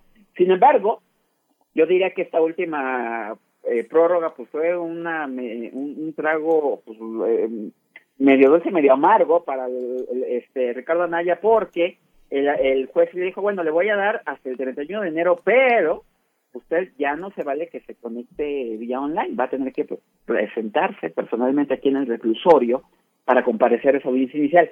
Si no se presenta, pues evidentemente la Fiscalía tendrá a su disposición los medios que considere apropiados para lograr que usted se presente aquí. Eso es traducido en términos simples de lo que está diciendo el juez es, si usted no viene, la Fiscalía va a poder pedir una orden de aprehensión en su contra. Básicamente de eso se trata. Anaya no va a ir, no va a ir. Anaya no está en México, ni va a regresar a México por el momento. Él mismo ha ido construyendo más bien una defensa política. Tal vez intentará promover algunos amparos o alguna situación. Eh, ya veremos qué decisión toman sus abogados, porque él sabe, y esto no es ninguna novedad, lo publicamos desde julio, pero además es obvio, la Fiscalía va a pedir la prisión preventiva de Ricardo Anaya, aunque se presenta voluntariamente. Lo va a hacer. Entonces, va a ser interesante ver qué sucede ahí. Eh, insisto, en esta fase inicial, ¿eh? porque luego ya, si avanzáramos más en el caso de Ricardo Anaya, y llegar a juicio, ahorita la verdad sería un, juicio bastante difícil de ganar para la fiscalía, porque pues hay es poco lo que tiene, tiene una denuncia de Emilio Lozoya y algunos testimonios que tal vez le alcanzan para estas fases iniciales, para que se le vincule al proceso, sí podría alcanzarle, pero si tuviera que llegar el caso a un juicio, como que todavía había falta varias cosas, ¿no? Pero bueno, el golpe inicial seguramente lo podrán dar, ya sea con, con una orden de aprehensión en contra de Ricardo Anaya y pues Rosario Robles presentó el día de ayer, lo publicamos en Animal Político, una nueva demanda de amparo, pues para volver a luchar contra esta prisión preventiva que ustedes lo recordarán hace unos días el juez decidió mantenérsela pese a que el juez reconoce que se han caído la mayor parte de los elementos eh, en contra de, de, Rosario Robles, los elementos que en su momento sirvieron para dejarla en prisión, pese a que ella sí fue las dos veces que la citaron. Ella nunca tuvo un orden de aprehensión, se presentó voluntariamente, la dejaron en prisión. Ya lleva más de dos años en prisión preventiva, por cierto, que ya solo el hecho de que lleve más de dos años ya está rebasando lo que la ley dice, que después de dos años una persona no debería de estar más tiempo de ese en la cárcel. Entonces, yo creo que hay dos vías. La del amparo que están promoviendo los abogados de, de Rosario Robles, un amparo que obviamente es un proceso que de nuevo va a tomar varios meses, o sea, es un hecho que Rosario Robles va a permanecer otra Navidad en la cárcel, eh, pero además yo creo que en algún momento intentarán promover una nueva audiencia directamente ante el juez responsable de este caso para decirle que la señora ya lleva más de dos años presa y la ley dice, para los que llevan más de dos años hay que revisar si se le puede cambiar la medida cautelar. Entonces, eh, yo creo que es muy posiblemente que es muy posible que el año que viene Rosario Robles eh, logre por lo menos en este caso, por el que está presa de las omisiones de la estafa maestra, logre tumbar la prisión preventiva en su contra, pero aún es una batalla que va a tomar varios meses. Pues muchísimas gracias Arturo eh, Arturo por esta eh, Arturo Ángel Mendieta por esta por esta por esta crónica. Y porque nos recuerdas que bueno la amarga Navidad que le espera a Rosario también eh, implica una una este una revisión también de la prisión en la que no solo está ella hay mucha gente involucrada. Fíjate que alguna vez algún tuve la oportunidad no voy a decir a quién pero de entrevistar a un delincuente y un delincuente de cuello blanco y me decía no, Miguel Ángel, mira, uno tiene que robar tres o cuatro veces eh, más de lo que uno necesita porque va a necesitar por lo menos la tercera parte para defenderse. Así es el cinismo. Así es el cinismo. y luego uno lo ve como cuando tiene una oportunidad como periodista de acercarse a estas personas. Totalmente, y documentamos en Animal Político un reportaje hace tres semanas muy amplio de la prisión preventiva donde documentamos que aquí hablamos de los casos famosos, pero si nos vamos a los números, más del 70% de las personas que les han puesto esta política lamentable que se ha impulsado desde el gobierno de prisiones preventivas, pues lo único que ha logrado es encerrar un montón de gente pobre en la cárcel, más del 70% es gente de muy bajos recursos que está en prisión y que no tiene para pagar estos abogados que te pueden tramitar amparos,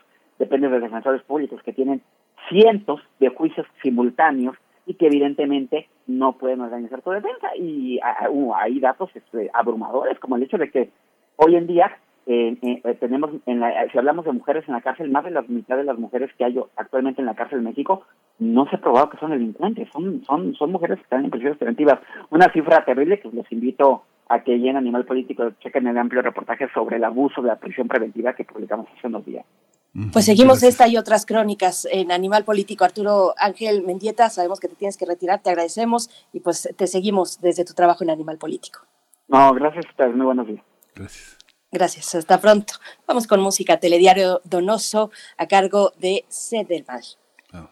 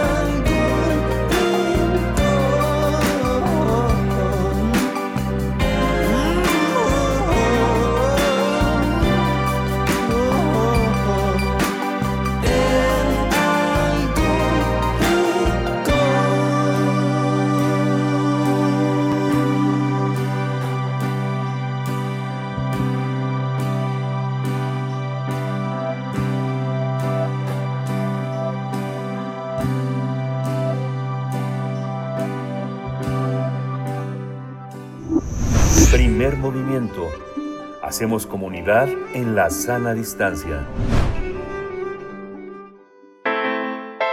Nota Internacional. El Estado mexicano tiene la responsabilidad de proporcionar servicios postpenales orientados a las personas que ya cumplieron una sanción penal para que puedan ejercer plenamente sus derechos y libertades, así que debe ofrecer servicios enfocados a las necesidades de los individuos como trabajo, educación, salud física y mental, acceso a vivienda, recuperación de documentos de identidad, entre otras. Además, debe considerar que las personas privadas de su libertad que provienen de ciertas comunidades quizá regresarán a la misma una vez que hayan cumplido sus sentencias, por lo que es importante que cuenten con los mecanismos necesarios para emprender una nueva vida en libertad.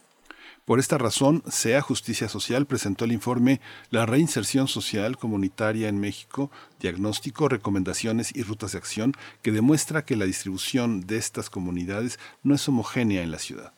Por ejemplo, las alcaldías que presentan mayores tasas de personas privadas de libertad por cada 100.000 habitantes son Cuauhtémoc, Venustiano Carranza e Iztacalco. Esta, eh, el sistema penitenciario detectó también que 28 colonias, principalmente en el oriente y centro de la ciudad, concentran el 25% del total de personas egresadas del sistema penitenciario. Estos datos muestran la relevancia de no desligar la reinserción social de los contextos de donde provienen las personas. A propósito de este informe de SEA Justicia Social, vamos a conversar sobre la reinserción social comunitaria en México y hoy está con nosotros Ángela Guerrero. Ella coordina la organización SEA Justicia Social y bueno, es una, una, una, columna eh, fundamental en este trabajo. Ángela, bienvenida a Primer Movimiento. Muchas gracias por estar aquí. Hola, ¿qué tal? Muchas gracias por la invitación y un saludo al auditorio que nos escucha.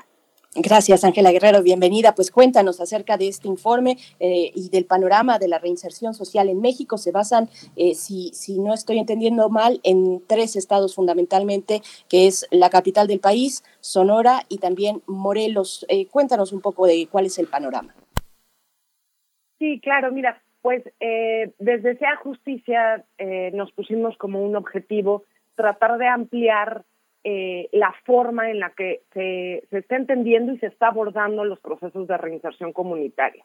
Y esto, ¿a qué, con esto a qué nos referíamos? A que, dadas las circunstancias que hay en el país, los altos niveles de concentración de población penitenciaria y el incremento que hay en los últimos años en los centros penitenciarios, pareciera que las personas que, que, cometen un delito o que pasan por el sistema penal eh, tienen en sí mismos la carga, uno, de no reincidir, porque parece ser que la reinserción es eso, ¿no? establecida en, en, en la Constitución y en la Ley Nacional de Ejecución Penal, y dos, tienen en sí mismos la tarea, la gran tarea de resolver eh, los cuatro pilares a los que se refieren nuestro marco normativo, ¿no? que es educación, trabajo, capacitación para el trabajo, salud y cultura. Entonces, con esto, eh, nosotros lo que hemos estado tratando de, de, impulsar es tratar de ampliar esta visión para que no sea solamente un proceso que parece individual o de historias de éxito eh, de una o dos personas que logran salir de esta espiral, ¿no? De, violencia o de criminalidad, ¿no? Y la idea cuál es? Bueno, pues lo primero que encontramos y que empezamos a identificar fue de dónde vienen y a dónde vuelven las personas que han cometido algún delito o, insisto, que han estado en el sistema penal. Y esto empezó a arrojarnos datos muy interesantes, por supuesto, a partir de eh, solicitudes de información, que dicho sea de paso, eh, tenemos 18 entidades que nos entregaron la información después de varios recursos y que pudimos, pudimos identificar en estas regiones de dónde venían. Y de aquí viene el que eh, pudimos observar que en la Ciudad de México tenemos 26 colonias de donde proviene entre el 25 y el 30% de la población que está dentro. Para que el auditorio se dé eh, una idea, en la Ciudad de México hay 1.800 colonias. Solamente el 25% de esta población proviene de 26. ¿Y cuáles son esas 26 colonias? Nosotros lo que encontramos es que esas colonias presentan altos niveles de desigualdad, altos niveles de pobreza y que no necesariamente son eh, las colonias con altos niveles de índices delictivos del fuero común. Esto que se refiere no son las zonas donde se presenta el mayor número de delitos por robo, por ejemplo, ¿no? O por robo eh, eh, equiparado, que es por lo que hay más población en los centros penitenciarios del país. ¿Qué significa que son zonas excluidas de muchos de los programas sociales cuando debieran ser estas justamente las zonas que estén como alta prioridad?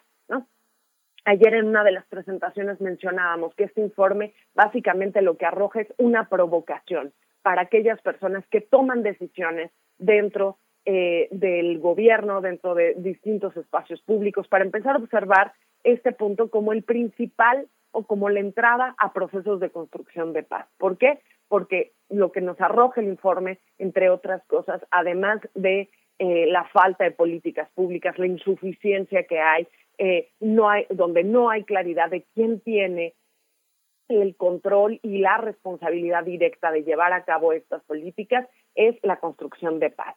Todas las políticas que hemos visto, todos los discursos de gobierno nos plantean que tenemos que apuntarle a construcción de paz, pero pareciera que no se incluye a las personas liberadas y consideramos que aquellas que estuvieron en prisión debieran ser parte fundamental de esa política, ¿no? En la medida en la que podamos trabajar con esas personas, con esas familias y con esas comunidades, no solamente pensando en cómo prevenir el delito, sino en cómo resolver las problemáticas estructurales de desigualdad y de pobreza, podremos estar hablando de un proceso de construcción de paz.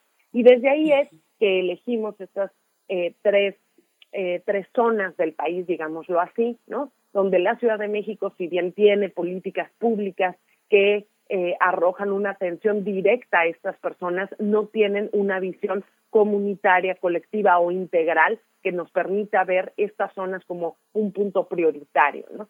Se cuenta con un instituto de reinserción social, sin embargo, no es suficiente, aun cuando el instituto haga el trabajo eh, de manera perfecta, digámoslo así, o eficaz, nunca va a resultar suficiente. Recordemos que en el país salen 90 mil personas salieron el año pasado eh, de, de prisión en todo el país. Y en la Ciudad de México estaríamos hablando de que alrededor de 9 mil personas salen. No hay instituto que pueda eh, atender a todas estas personas si no se hace un trabajo con toda, coordinado con las otras instancias. Y lo mismo sucede en el caso de Sonora y en el caso de Morelos, ¿no? donde si bien hay una comisión intersecretarial, en el caso de Sonora no se cuenta con un instituto de reinserción social, no se cuenta con políticas públicas vinculadas con la población, aun cuando tienen un incremento sostenido en términos de violencia y de, eh, de inseguridad. El caso de Morelos es un caso paradigmático porque eh, no se cuenta con información el gobierno, aun cuando hemos he insistido, incluso hay una orden por parte del Instituto Nacional de Acceso a la Información Pública eh, para que se entregue la información de lo que, de dónde provienen y a dónde vuelven las personas eh, que están en los centros penitenciarios allá, no tenemos eh, una respuesta concreta. Por eso es que nos parece importante, a sabiendas de la problemática y la crisis de seguridad y de violencia que se vive en Morelos, abordarlo a partir también de lo que nos han contado las personas que egresan de los centros penitenciarios allá y de una estrategia más bien de análisis cualitativo. Y es desde ahí desde donde decidimos eh, hacer esta apuesta, ¿no? sea para plantearnos una, una perspectiva más amplia, más integral y que involucres no solamente a las personas directamente eh, involucradas, por llamarlo de alguna forma, sino que empezamos a ver que este es un tema político, es un tema social, es un tema de derechos, es un tema también de seguridad, que básicamente nos atañe a todas las personas que estamos interesadas porque el país se pacifique finalmente. Ángela, hay una Sabemos que todas las personas son, gozamos de los mismos derechos, pero hay una especificidad en el egreso de personas de centros penitenciarios, el, eh, orden de sus eh, delitos que ya purgaron eh, tiene una misma recepción en, la sociedad en la que se insertan. Sabemos que quien entra por violación o por eh, robo es distinto, quien entra por un eh, fratricidio o por un eh, parricidio es distinto. Ah, en la misma ética que por llamarlo de alguna manera, que tienen los propios reclusos, son valorados las personas delincuentes de una manera específica. Cuando salen, no o sí. Eh, por supuesto que sí, y esa es una, una gran, gran pregunta, ¿no? Los procesos de reinserción son los mismos para una persona que cometió un delito de, por violación que por robo, pues claro que no, ¿no? No pueden ser eh, eh, tratados, digámoslo así, de la misma manera. La apuesta cuál es a que el Estado tenga la posibilidad y despresure el propio sistema de justicia para que estos casos que verdaderamente afectan el tejido social, ¿no? Como es violación, como es secuestro, sean los principales casos a atender, ¿no? de una manera muchísimo más focalizada, por llamarlo de alguna forma. Y no porque tienes a esa gran masa ¿no? dentro de prisión que son este 60% que está por casos de robo, de robo, habitación, digamos, delitos menores, por llamarlo así, ¿no? Eh, que no necesariamente esos sean los que se lleven eh, todo el peso del propio sistema. No sé si si, si me explico en este sentido, sino que tengamos que, la posibilidad de priorizar los casos en función de la gravedad y del daño que pueden ejercer al tejido social. Esa, esa tendría que ser la función de los procesos de reinserción social, cuando en realidad lo que estamos viendo es un proceso de criminalización de pobreza más que de atención a estos casos que son graves. ¿no? Hay muchos ejemplos que podemos puntualizar. Sí, Sí, sí, adelante, adelante. Si quieres eh, cerrar esa participación con, un, con un ejemplo. Sí, eh, tenemos varios ejemplos en este sentido, ¿no? Por ejemplo, en Canadá o en Chile, donde dependiendo eh, los años que hayan pasado ya en libertad las personas que están adentro y el delito, una vez que compurgan esas sentencias, es que empiezan a desaparecer los antecedentes penales. Esto con la idea de, dependiendo qué daño hiciste, el tiempo que puede tardar. ¿no? Son posibilidades que tendríamos de repensarlo en ese sentido. Por supuesto. Y bueno, te pregunto, hemos hablado del origen, del tipo de delitos, de sanciones y, bueno, las necesidades de reinserción son, son muy diversas. Te pregunto acerca de la cuestión del sesgo del género. Eh, hablabas de Morelos, por ejemplo, donde se encuentra el centro femenil, eh, allí en Morelos, el el Ceferezo en Morelos. ¿Cómo, ¿Cómo está la cuestión de la reinserción para, para las mujeres que estuvieron privadas de libertad? Ustedes inician este, eh, este informe hablando de que eh, al cierre del 2020, de un total de 214.231 personas que se encontraban privadas de libertad en todo el territorio, 94.5% eran hombres y 5.5 mujeres. Eh, esto de acuerdo con cifras del órgano desconcentrado de prevención y readaptación social eh, de 2021. Cuéntanos un poco de esta cuestión, el género, eh, Ángela Guerrero. sí, bueno, en realidad aquí lo que tenemos es un centro federal y centros estatales que tienen a las mujeres dentro de, incluso haciendo básicamente anexos, ¿no? De los centros eh, que están diseñados para hombres. Así como las cárceles fueron diseñadas para hombres, los sistemas penitenciarios y los sistemas de reinserción también fueron diseñados por hombres y pareciera que solamente para ellos. ¿Esto qué significa? No es que queramos una cárcel eh, exclusiva, ¿no? Un proceso exclusivo de reinserción para las mujeres, sino que lo que empezamos a observar es que tienen necesidades muy puntuales que incluso van más allá de eh, los estereotipos o los roles que se les han asignado a las mujeres. Y esto es algo muy importante, porque detectamos que dentro de la Ley Nacional de Ejecución Penal eh, hablan ya por primera vez de los derechos de las mujeres dentro de reclusión. Y es interesante observar que el único apartado que hay en ese sentido es relacionado con los derechos sexuales y reproductivos. Es decir, que pareciera que la única diferencia que encuentran entre los hombres y las mujeres que están privadas de la libertad es que las mujeres tienen esta posibilidad de reproducirse dentro de los centros penitenciarios y que tienen que tener la posibilidad de atender a esos menores. Ayer nos, eh, nos comentaba justamente el director general Juan José García Ochoa que existen eh, identificados 1.200 niños que eh, que son de las mujeres que están privadas de la libertad en el centro federal. Esto es una cifra importante, grande, ¿no? Para las mujeres que están ahí y que son niños que no habían sido identificados por el propio sistema. Hasta ahora es que el DIF empieza a identificarlos, a saber uno dónde están y cuáles son las necesidades que tienen.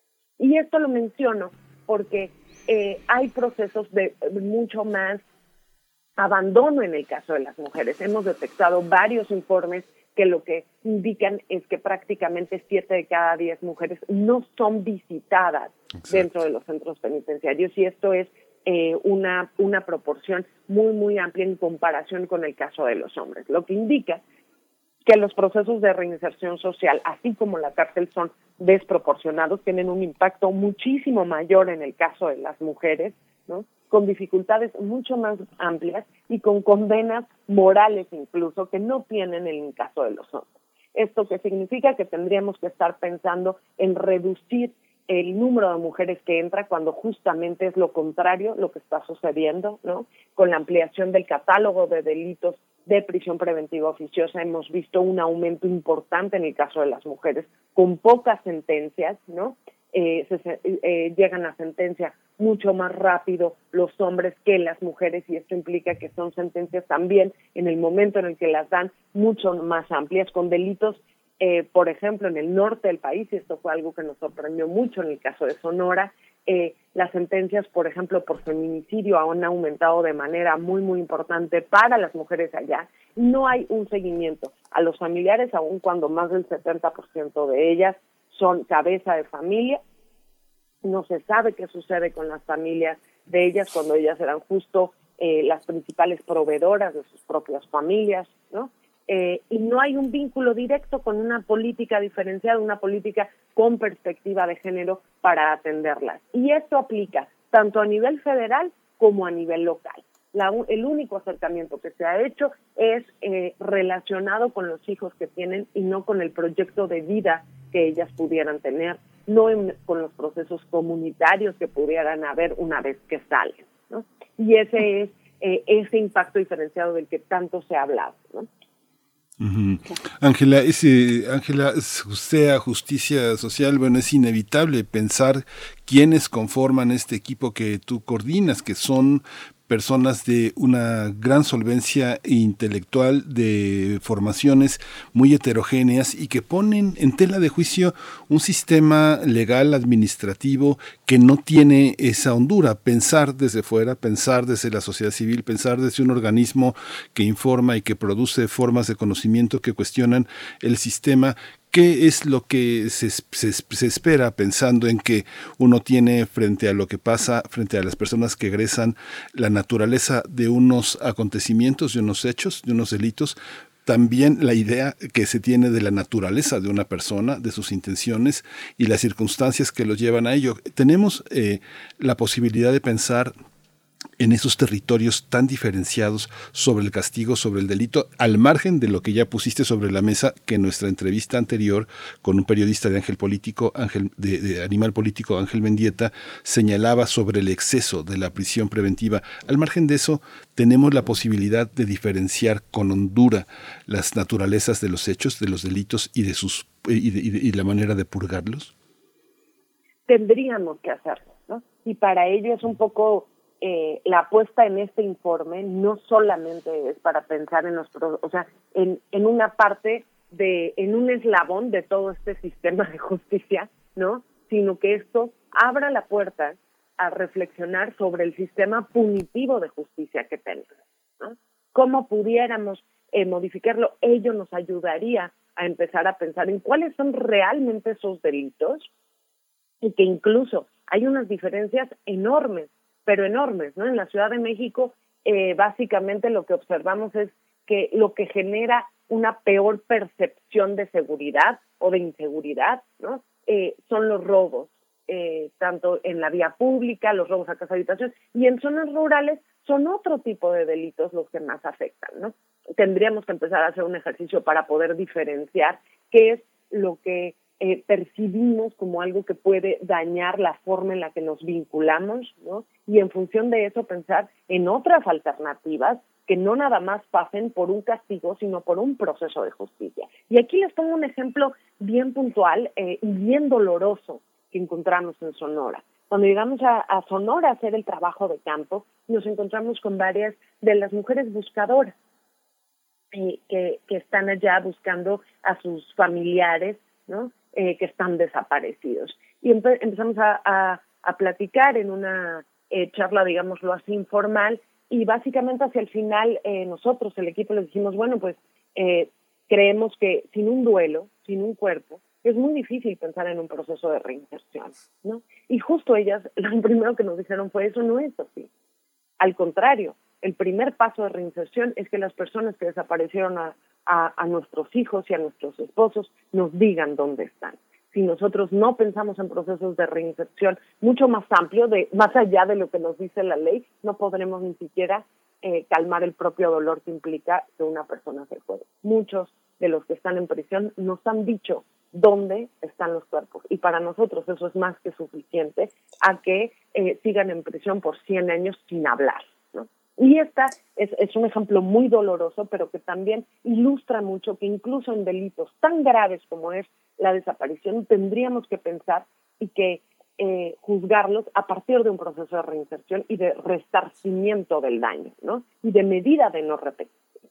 Es, es, es hacia allá, hacia donde desde sea nosotros eh, queremos apuntar estos procesos y verlos como, insisto, algo mucho más amplio. No nada más es hablar de quienes están en prisión y de las condiciones tan indignas en las que viven, sino en pensarlo a partir de un proceso más amplio de justicia transicional, de seguridad humana y de derechos humanos. Ay, Ángela Guerrero, eh, pues sí, niveles demenciales. Ahora que, recuerdas esto que dicen las madres buscadoras, las familias buscadoras, no los escondan, déjenlos donde podamos encontrarlos. Eso lo han dicho en repetidas ocasiones en este mismo espacio también cuando hemos conversado al respecto. Vamos orientándonos ya hacia el cierre. Ángela Guerrero, eh, te pregunto, eh, ¿cuál, es, ¿cuál es el llamamiento ya no solamente a las instituciones, sino también a las sociedades, a la sociedad, pues a las comunidades? Receptoras de las personas que estuvieron en su momento privadas eh, de su libertad en un centro penitenciario. ¿Cuál es ese llamado eh, hacia, hacia la cultura, pues, eh, acerca del crimen, de lo malo, de, de, lo que se ha hecho, pues, en contra de la sociedad? Danos una reflexión al respecto, porque, pues, todos y todas tenemos que ver en este, en este sentido. yo creo que el llamado va en dos, dos sentidos. el primero sería eh, a cuestionarnos si la forma en la que hemos pensado o nos han hecho pensar la, justicia es realmente un proceso de justicia y nos llevará a que no se repitan los delitos, si la cárcel realmente está haciendo esa función. ¿no? Y número dos, a pensar, eh, eh, eh esta es una invitación a quienes trabajan eh, dentro de los centros penitenciarios, a quienes están empujando o que ya son conscientes de lo que sucede ahí, que no necesariamente eso nos está resolviendo, a pensar la prisión fuera de la prisión, ¿no? Yo insisto mucho en esto, en que eh, no se trata de ser los mejores penitenciaristas, sino que se trata de poner al frente los procesos para que las personas no lleguen ahí. Y esto implica un cambio de visión de todas y de todos, ¿no? Desde sea la apuesta no nada más es tener este informe, sino que este sirva como una herramienta para quien quiere acercarse al tema, para quien está tomando decisiones y en los próximos meses eh, estaremos sacando un modelo de reinserción comunitaria, vamos a hacer un primer piloto y estaremos eh, contándoles hacia dónde vamos con esto para ver eh, si empezamos a, a, sembrar esas semillas ¿no? de una visión distinta de lo que es la cárcel, la prisión y la reinserción social. Muchísimas gracias, Ángela Guerrero. Gracias por todo, esta, todo este panorama. Hay que seguir el informe. Está en Twitter, Sea Justicia Social. Está en el sitio de Sea Justicia Social, que es un sitio que se llama Sea Justicia Social, todo junto.org. Ahí está más, más de lo que hablamos, muchas cosas, toda una trayectoria y quienes forman parte de ella. Muchas gracias, eh, Ángela Guerrero. Muchísimas gracias a ustedes por, por el espacio para difundir lo que hacemos desde SEA. Gracias. Hasta pronto, Ángela Guerrero. La reinserción social comunitaria en México, diagnóstico, recomendaciones y rutas de acción es el título de este informe. Nosotros nos estamos ya despidiendo de la radio Nicolaita, son las 8 con 58 minutos, pero permanecemos aquí para la mesa del día, los mundos posibles, con el doctor Alberto Betancourt, también la poesía necesaria. Nos vamos a despedir con música a cargo de Micaela Salaberry, La Casa del Árbol.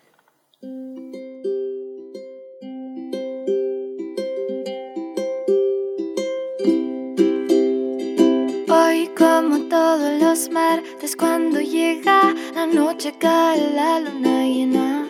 Repito tu nombre, vamos a revocar todas nuestras decisiones. Traes un poco de sal en tus pantalones y abandonas la faz. Rompe corazones, miénteme o finge, no lo recordarás y que el viento nos haga bailar. Nadie quiere que vivamos en un mundo imaginario, pero acá estoy bien. Subiré despacio a la casa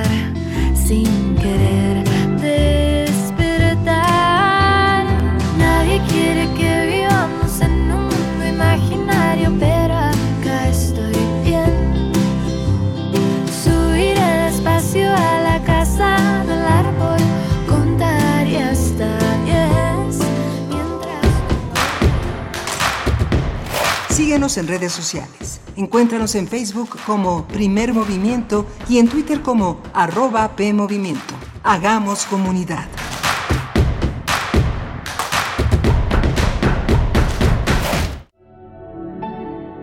La naturaleza ha sido fuertemente azotada por las dinámicas humanas. ¿Podemos restaurarla? No te pierdas la exposición Orgánico Artificial. Con distintos materiales, Maribel Portela recrea una naturaleza inexistente pero posible. Disponible en la Galería Helen Escobedo del Museo Universitario del Chopo.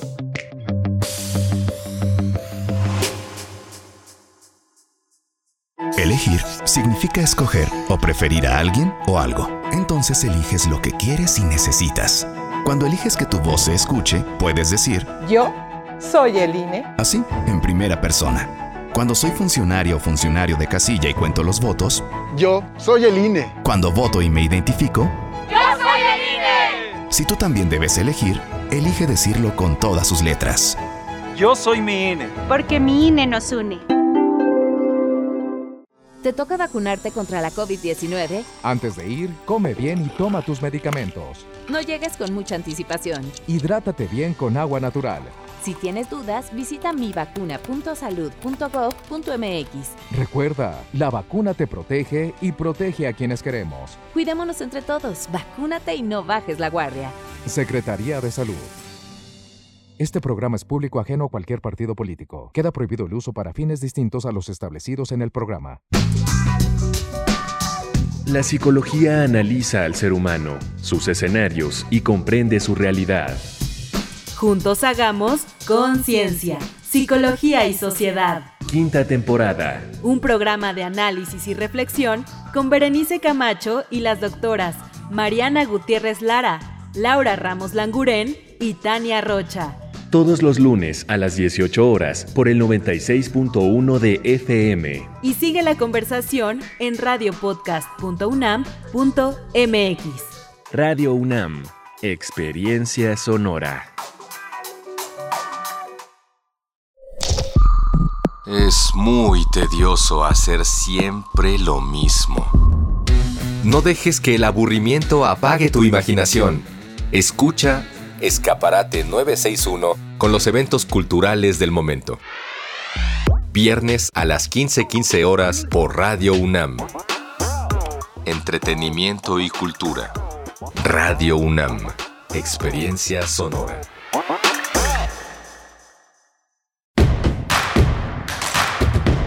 Encuentra la música de primer movimiento día a día en el Spotify de Radio UNAM y agréganos a tus favoritos.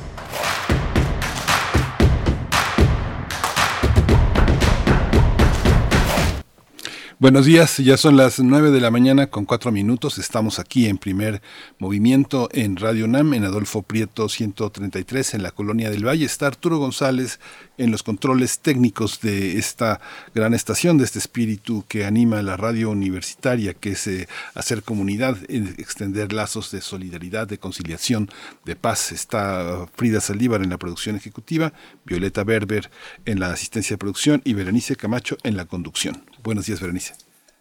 Miguel Ángel Quemay, muy buenos días. Estamos aquí ya en este 11 de noviembre, 9 con 4 minutos. Saludo a quienes están allá en cabina, ya lo mencionabas, Arturo González, Frida Saldívar, eh, Violeta Berber. Pues estamos ya llegando a nuestra tercera hora de transmisión en esta mañana, donde tendremos la poesía necesaria, como cada día, los mundos posibles, el doctor Alberto Betancourt, hoy que es jueves, que nos hablará acerca de las experiencias de diálogo intercientífico y también intercultural en América Latina. Hará un comentario al libro titulado Articulación de Saberes en las Políticas Públicas de América Latina. Así es que estaremos con él en unos momentos más. Y también hablaremos de derechos humanos, Miguel Ángel.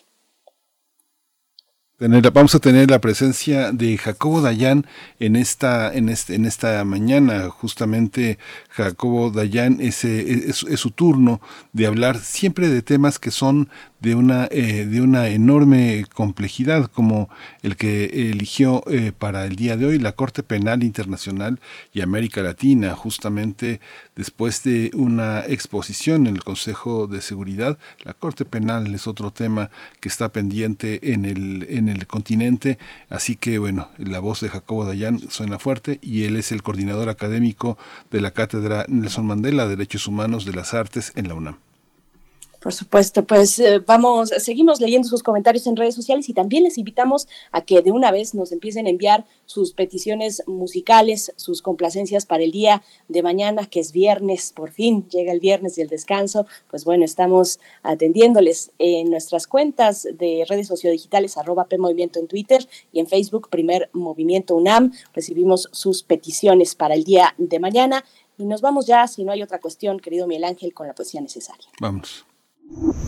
Primer movimiento. Hacemos comunidad en la sana distancia.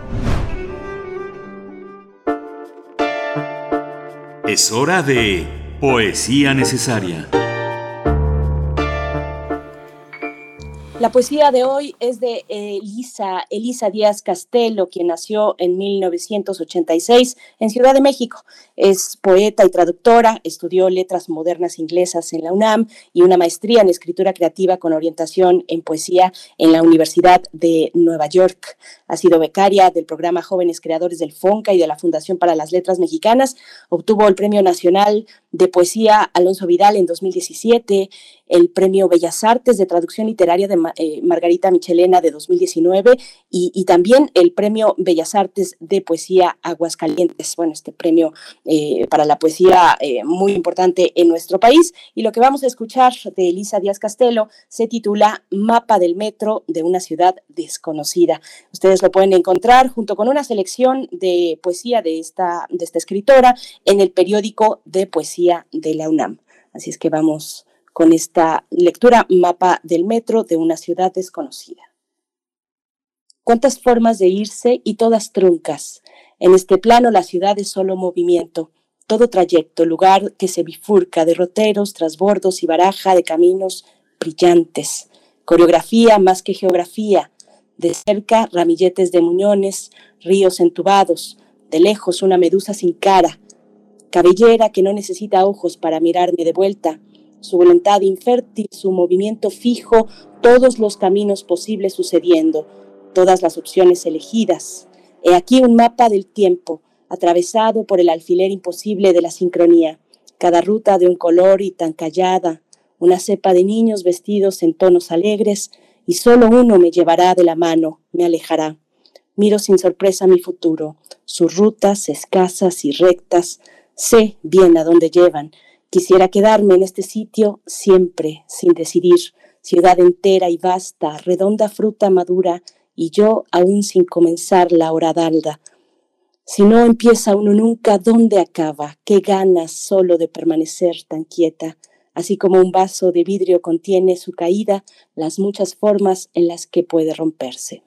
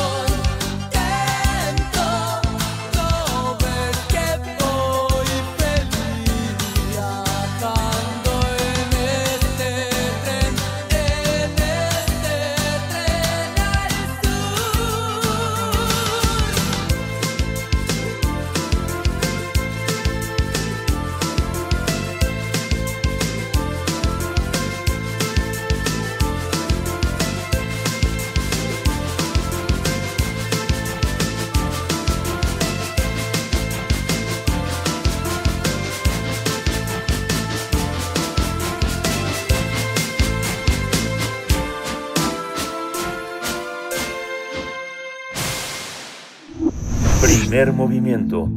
Hacemos comunidad con tus postales sonoras. Envíalas a primermovimientounam.gmail.com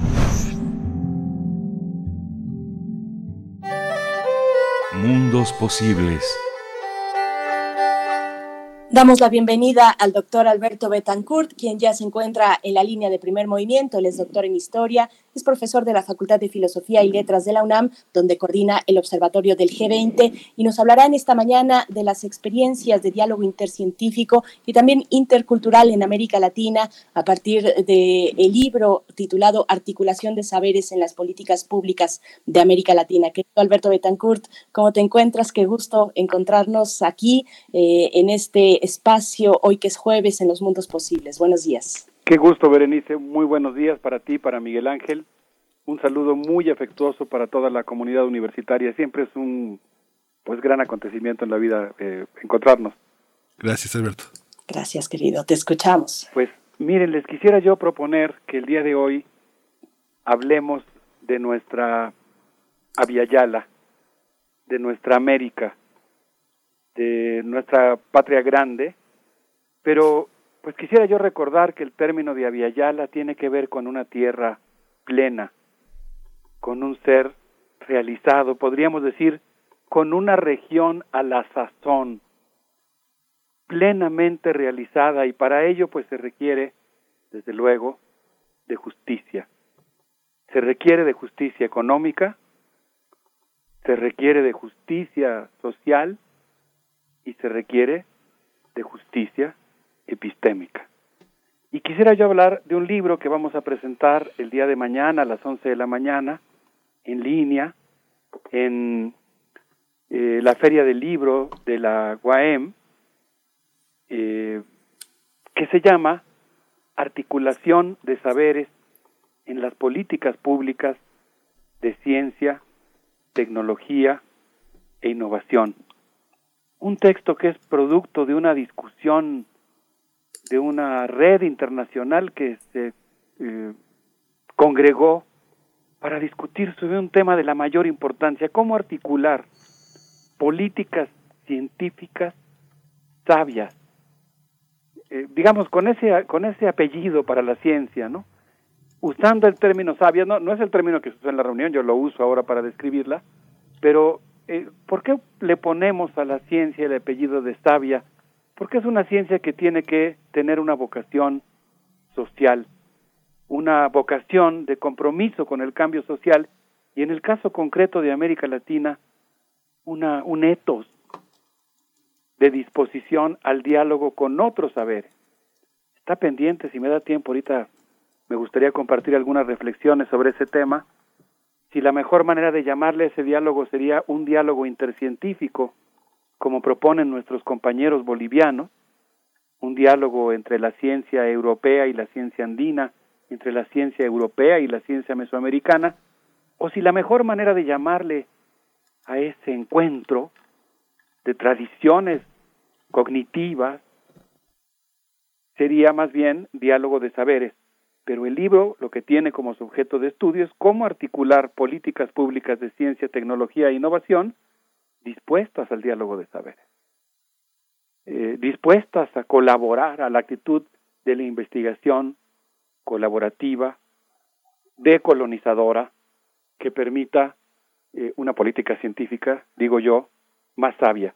Y para contextualizar el libro, digamos, para engastar la pieza, para poner la joya en un lugar bien puesto, me gustaría evocar algo que dice un colega mío, Eve Besuri, eh, quien plantea que el colonialismo generó una ciencia moderna que menospreció a las culturas tradicionales, pretendió difundirse unidireccionalmente del centro a las metrópolis, perdón, del centro a la periferia, las colonias, de las metrópolis a las colonias, nos heredó la falsa idea de que los conocimientos tradicionales son irrelevantes y pues planteó un conflicto entre culturas tradicionales y culturas científicas modernas en el que las primeras han sido destruidas o profundamente subordinadas a las segundas. Y yo diría que este libro que tengo en las manos que fue coordinado por Arturo Argueta Villamar y por Coral Rojas Serrano, quienes en buena medida convocaron a una discusión en la que participaron una gran cantidad de colegas de diferentes países. Eh, en el texto participan, por ejemplo, Alessandro Bello, María Inés Rivadeneira de Ecuador, José Roberto Alegría Coto, María Esther Cruel Freistas, Silvia Argüello Vargas, ah, y los colegas de los que voy a hablar en un momento más, François Aval Salem, Jesús Juan Rosales Adame y Serge Boché, que vienen del Museo del Hombre y que pues hablan de una de las caras muy luminosas de la colaboración internacional entre México y Francia. Y bueno, pues yo diría todavía engastando la joya que pues este libro eh, acomete una tarea que es sugerida por otro colega mío, Teodoro Bustamante, quien al hacer una historia de la conservación en América Latina se plantea una cosa que es muy interesante. Él dice que pues es necesario que se reconozca que existen muy diferentes estilos de conservación. En la primera parte de un libro muy bello que se llama Historia de la Conservación Ambiental en Ecuador, volcanes, tortugas, geólogos y políticos, mi colega Teodoro Bustamante dice que en el siglo XX las áreas protegidas se han convertido en el instrumento de conservación por excelencia. Desde su inicio un poco emblemático, pionero en el siglo XIX, pasando por su desarrollo vertiginoso en el siglo XX, ha sido necesario relativizar la originalidad que se le asignaba a Yellowstone y se han reconocido otras formas, otras prácticas de conservación muy anteriores en otros contextos culturales, bosques sagrados, la declaración del rey Ashoka en la India en el 252 a.C., los decretos de Guillermo I de Inglaterra en 1084 sobre la protección de bosques, formas como el Petcot Maya, y además, bueno, pues eh, de otras muchas que han existido, formas de conservación en otras culturas. Y él dice que entonces, pues una tarea imprescindible consiste justamente en revalorar la existencia de esas, de esas otras formas de conservación de la biodiversidad. Y yo diría que este libro, Articulación de Saberes en las Políticas Públicas de Ciencia, Tecnología e Innovación acomete exactamente esa tarea.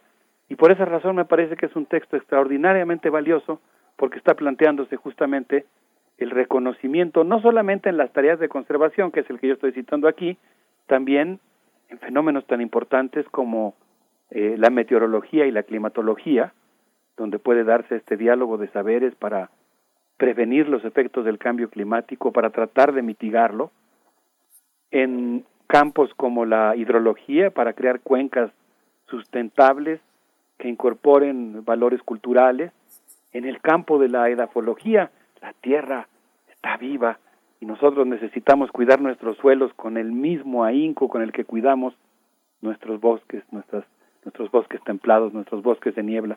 Entonces, pues me gustaría hacer algunos comentarios, aunque sea breve, sobre este libro. No sé qué les parezca. Berenice Miguel Ángel. ¿A poco no se antoja como un tema importante?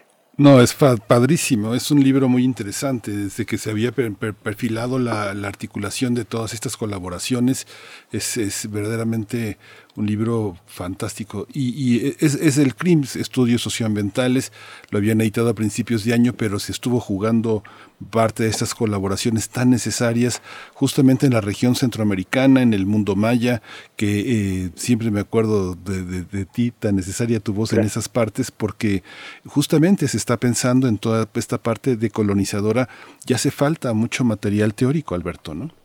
Sí, sí, cómo no.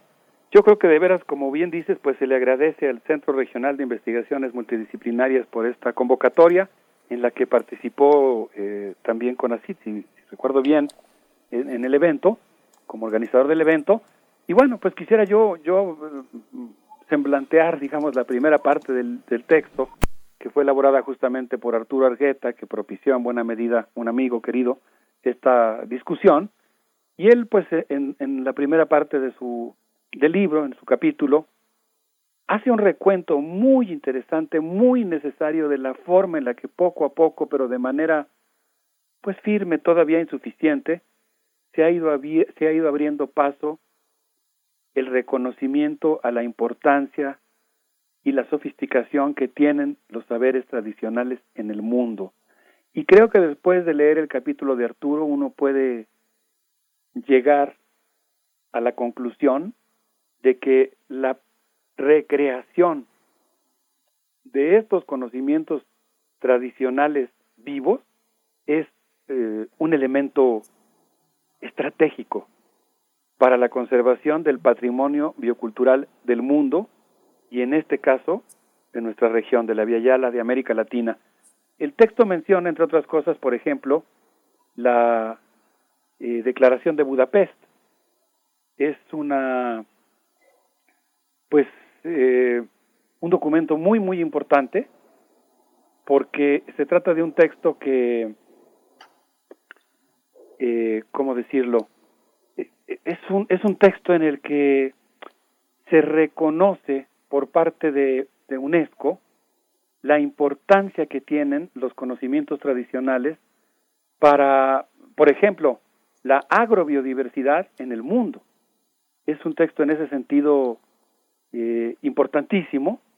Yo ahora quisiera pues eh, mencionarlo porque creo que valdría mucho la pena que nuestros amigos del auditorio nos hicieran favor de, pues, si tienen curiosidad, de acercarse a este a este texto. Es uno de los tres documentos, digamos, básicos que plantea eh, Arturo Argueta como parte del, de la documentación del corpus documental que habla de la consolidación de los sistemas tradicionales y pues lo que lo que la declaración reconoce como sistemas locales y tradicionales de conocimiento, a las que cataloga como expresiones dinámicas de la percepción y comprensión del mundo. Eh, por otro lado, pues está una reunión de UNESCO ICSU eh, realizada en Johannesburgo, en Sudáfrica, que plantea también la interacción entre ciencia y conocimientos tradicionales.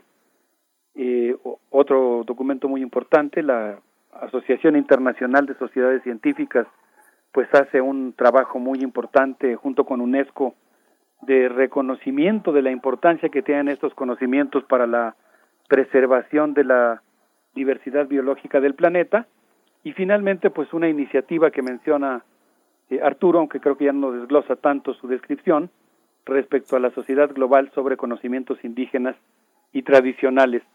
Y en su capítulo pues Arturo nos recuerda que en 2013 se realizó el coloquio Articulando Saberes, que se propuso estudiar las experiencias de conservación de la biodiversidad en ecosistemas habitados, las relaciones entre, cambios, eh, entre campos ciudad, perdón, que son tan importantes, las relaciones, por ejemplo, entre productores eh, de alimentos basados en conocimientos tradicionales y sus consumidores en las ciudades, cómo tenemos que volver conscientes estas relaciones y tener y promover iniciativas en ese sentido, las conexiones entre género y saberes ancestrales.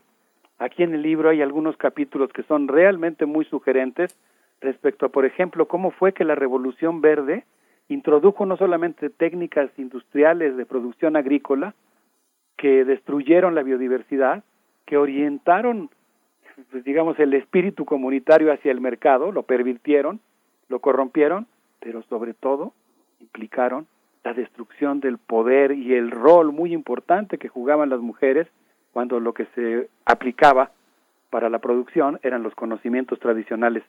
Entonces, pues es un libro en el que de pronto emergen estas conexiones para mí inesperadas y tan necesarias en este momento histórico, por ejemplo, entre género y saberes tradicionales, entre patriarcado y eh, imposición industrial, y la necesidad consecuentemente de regresar a formas de producción que pues más bien promuevan eh, la, eh, el poder comunitario, el bienestar eh, de, la agrodiversidad, de la agrodiversidad y de la biodiversidad silvestre.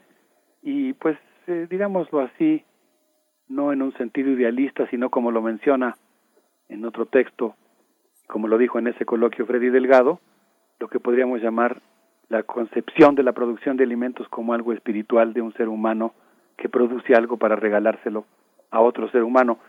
Pero ahora pasemos a esta parte dura y en ese sentido el libro a veces también tiene un, un lenguaje duro, científico, que refleja un poco esa, esa tradición para bien y para mal de un lenguaje un tanto eh, digamos, eh, mm, vamos a decir rígido, serio, eh, de las políticas públicas, de la exposición de las políticas públicas. Es un texto sobre políticas públicas de ciencia, tecnología e innovación muy sugerente que pues yo recomiendo ampliamente. Miguel Ángel Berenice.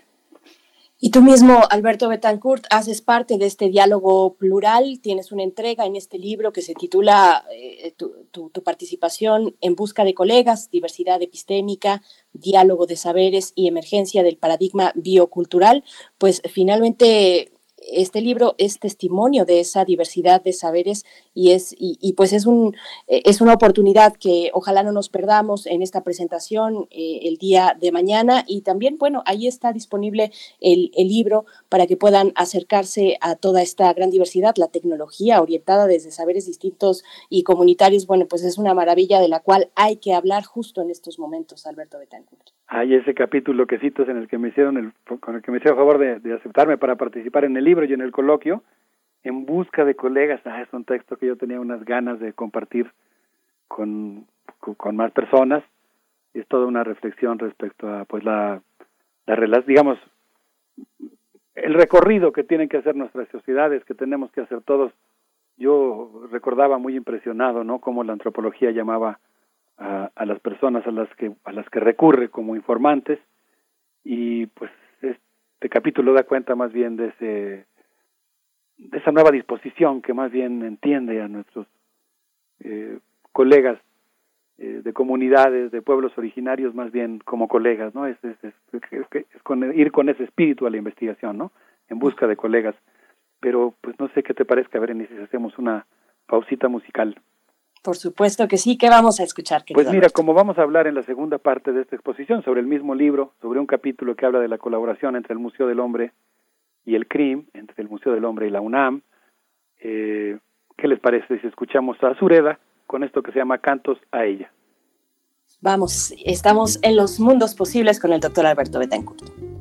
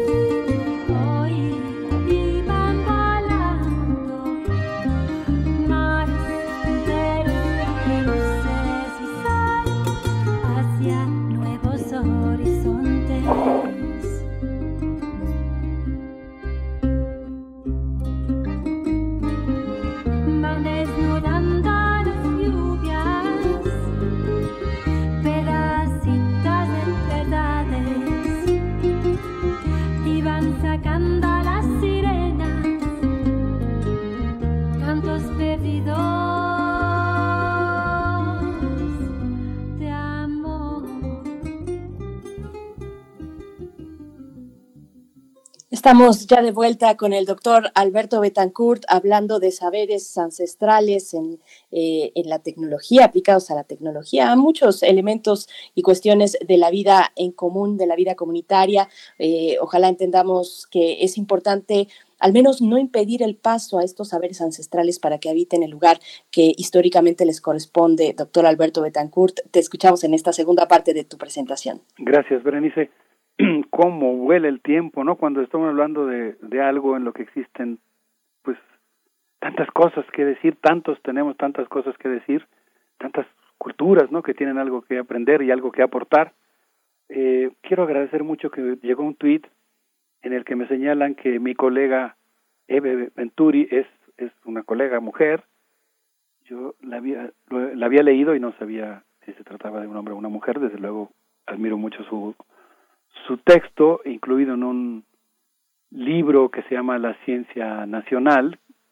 Y pues eh, saludos a, a mi colega Eve Besuri. Eh, bueno, pues este, este, libro habla de cosas eh, muy interesantes en relación, por ejemplo, a políticas de ciencia que se han aplicado en El Salvador.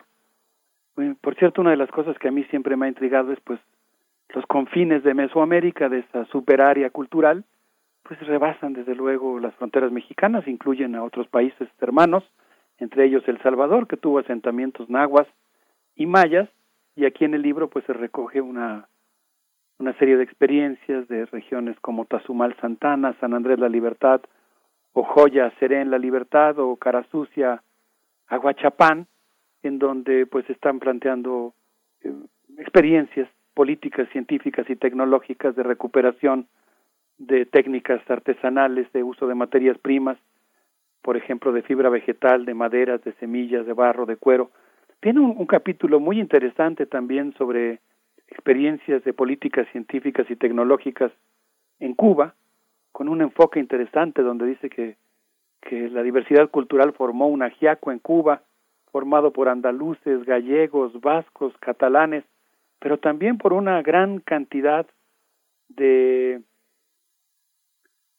de pueblos africanos que fueron traídos eh, para trabajar como esclavos, y ahí están los mondongos, los congos, los lucumís, los gangas, eh, bueno, toda una experiencia interesantísima de rescate en Cuba de políticas científicas que intentan articularse con estos saberes y aunque sea muy brevemente, solamente en unos minutitos, quisiera yo pues hablar de un trabajo que me pareció muy interesante. Mencionaba yo que fue hecho por François, François Aval eh, Salanab, Jesús Juan Rosales Adame y Serge Bochet, quienes en su capítulo Saberes y prácticas tradicionales en el occidente de México hablan de que la agricultura tradicional en esa región ha tenido tres momentos históricos la de la ley agraria del 6 de enero de 1915, la revolución verde de los años 70 y ahora como una gran catástrofe para los saberes tradicionales y el poder y la organización comunitaria, el Tratado de Libre Comercio de América del Norte. Ahora nosotros podemos agregar, actualizando esta reflexión, el TEMEC. La creación de la zona más grande de libre comercio que ha provocado pues verdaderos estragos en el campo mexicano y pues en el caso del Telecán, que es eh, el periodo que ellos analizan, los autores, eh, insisto, al menos Serge, proveniente del Museo del Hombre de París, dice que este, este tratado de libre comercio expuso a los campesinos a grandes retos para poder proseguir con sus jardines, milpas, cuamiles, cultivos de café o de piña bajo sombra, cómo podrían seguir con su medicina, con sus variedades de maíz, con su dieta frente a la competencia desleal que provocó el libre comercio. De tal manera que cita el caso de varios estudiantes eh, que estaban haciendo sus posgrados, sus estancias de investigación en el Museo Nacional de Historia Natural de París y que eh, viajaron a México. Ahí está, por ejemplo, una amiga, Pauline Romé, que escribió algo que se llama algo así como Más allá de la milpa y se refiere a los cambios socioeconómicos en el occidente mexicano Paulín descubrió que en Tolimán, desde los años 70, el cultivo comercial del maíz provocó eh, el abandono del método de milpa, que incluía maíz, calabaza, frijol, pero que sin embargo dice subsiste el cuamil. Y lo que dice Paulín es que los sembradíos comerciales, por cierto, Paulín después montó una gran exposición sobre el maíz en París que me quedé con muchísimas ganas de, ver. Eh, Paulín dice que los sembradíos comerciales destruyeron los saberes ancestrales, erosionaron la biodiversidad y generaron comunidades dependientes.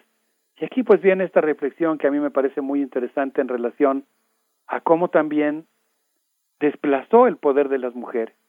Hay algunos otros trabajos, estoy citando el trabajo de colegas, de colegas investigadoras, por ejemplo, Gabriel Zurita Benavides, que es citada en el capítulo que he mencionado, que habla de la Sierra de Santa Marta en Veracruz y de cómo la Revolución Verde dio por hecho que el maíz debe cultivarse para venderse, que la cosecha debe aumentar anualmente y que eso pues rompió eh, la forma de organización y la unidad familiar y desplazó el papel de las mujeres, algo que los investigadores que trabajaron en el occidente y en Jalisco retomaron de esta investigación hecha en Veracruz y me pareció de lo más interesante, ¿no? A veces no pensamos suficientemente, esa es la tarea de los historiadores de la ciencia, a eso nos dedicamos, nosotros sí tenemos digamos, ese gusto y esa obligación de pensar en estos problemas, cómo es que la introducción de innovaciones tecnológicas desde luego altera las relaciones de poder, beneficia a ciertos grupos y perjudica a otros, y creo que si pensamos en el presente y en el futuro, pues lo que tenemos que hacer,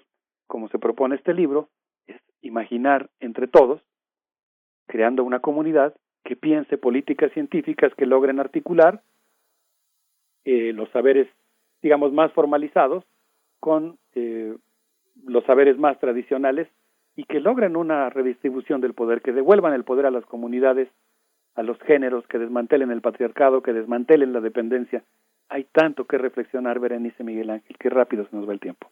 Mm, sí, se va el tiempo rapidísimo y sí, justamente es una reflexión compleja que exige muchos niveles de, muchos miradores, porque no, justamente comentábamos en el chat que no hay uno solo, hay que tener una enorme tolerancia, paciencia y humildad para aceptar el lugar que las comunidades originarias con su sabiduría y su entorno tienen, ¿no? En un México tan complejo, ¿no?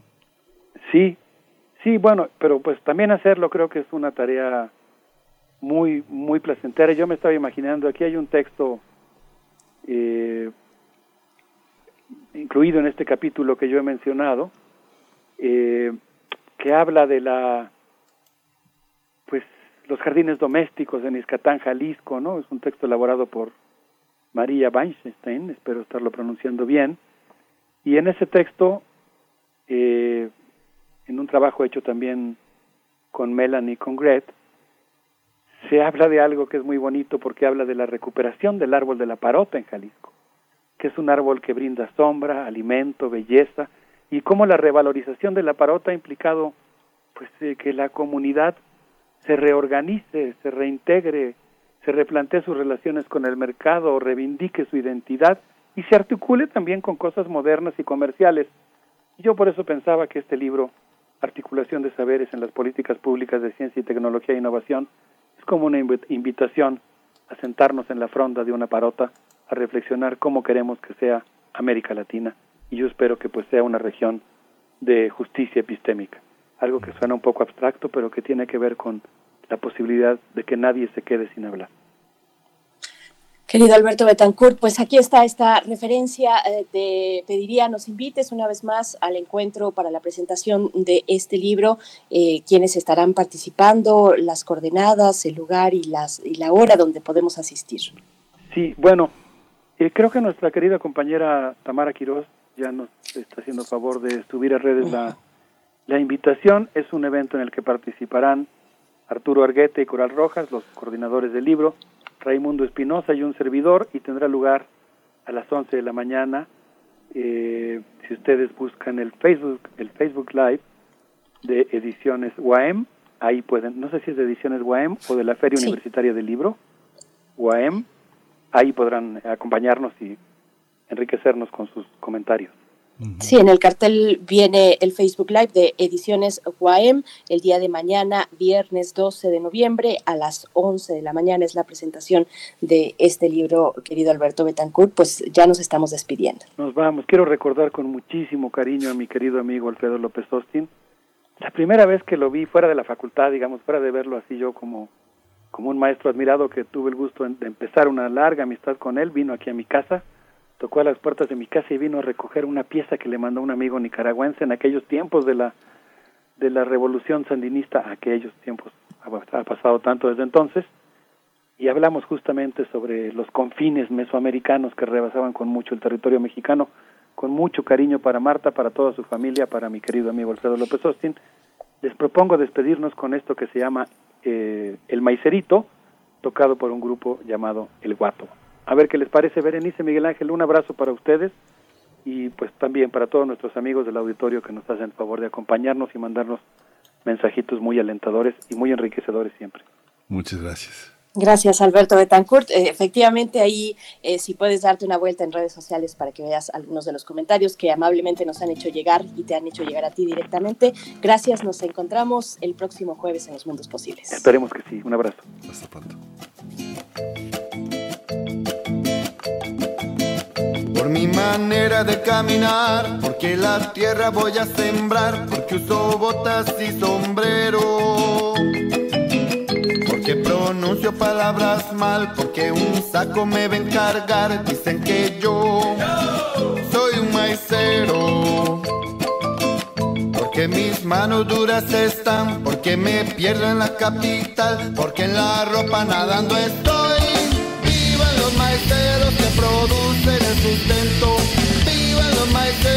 Producen el sustento de los que viven en la ciudad muchos otros que del campo van viniendo sin ver el tesoro que al venir se está perdiendo.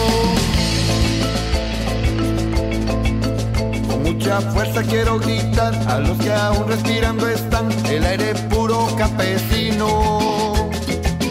Que cuiden mucho su dignidad, en la tierra en donde está, de nuestra patria su destino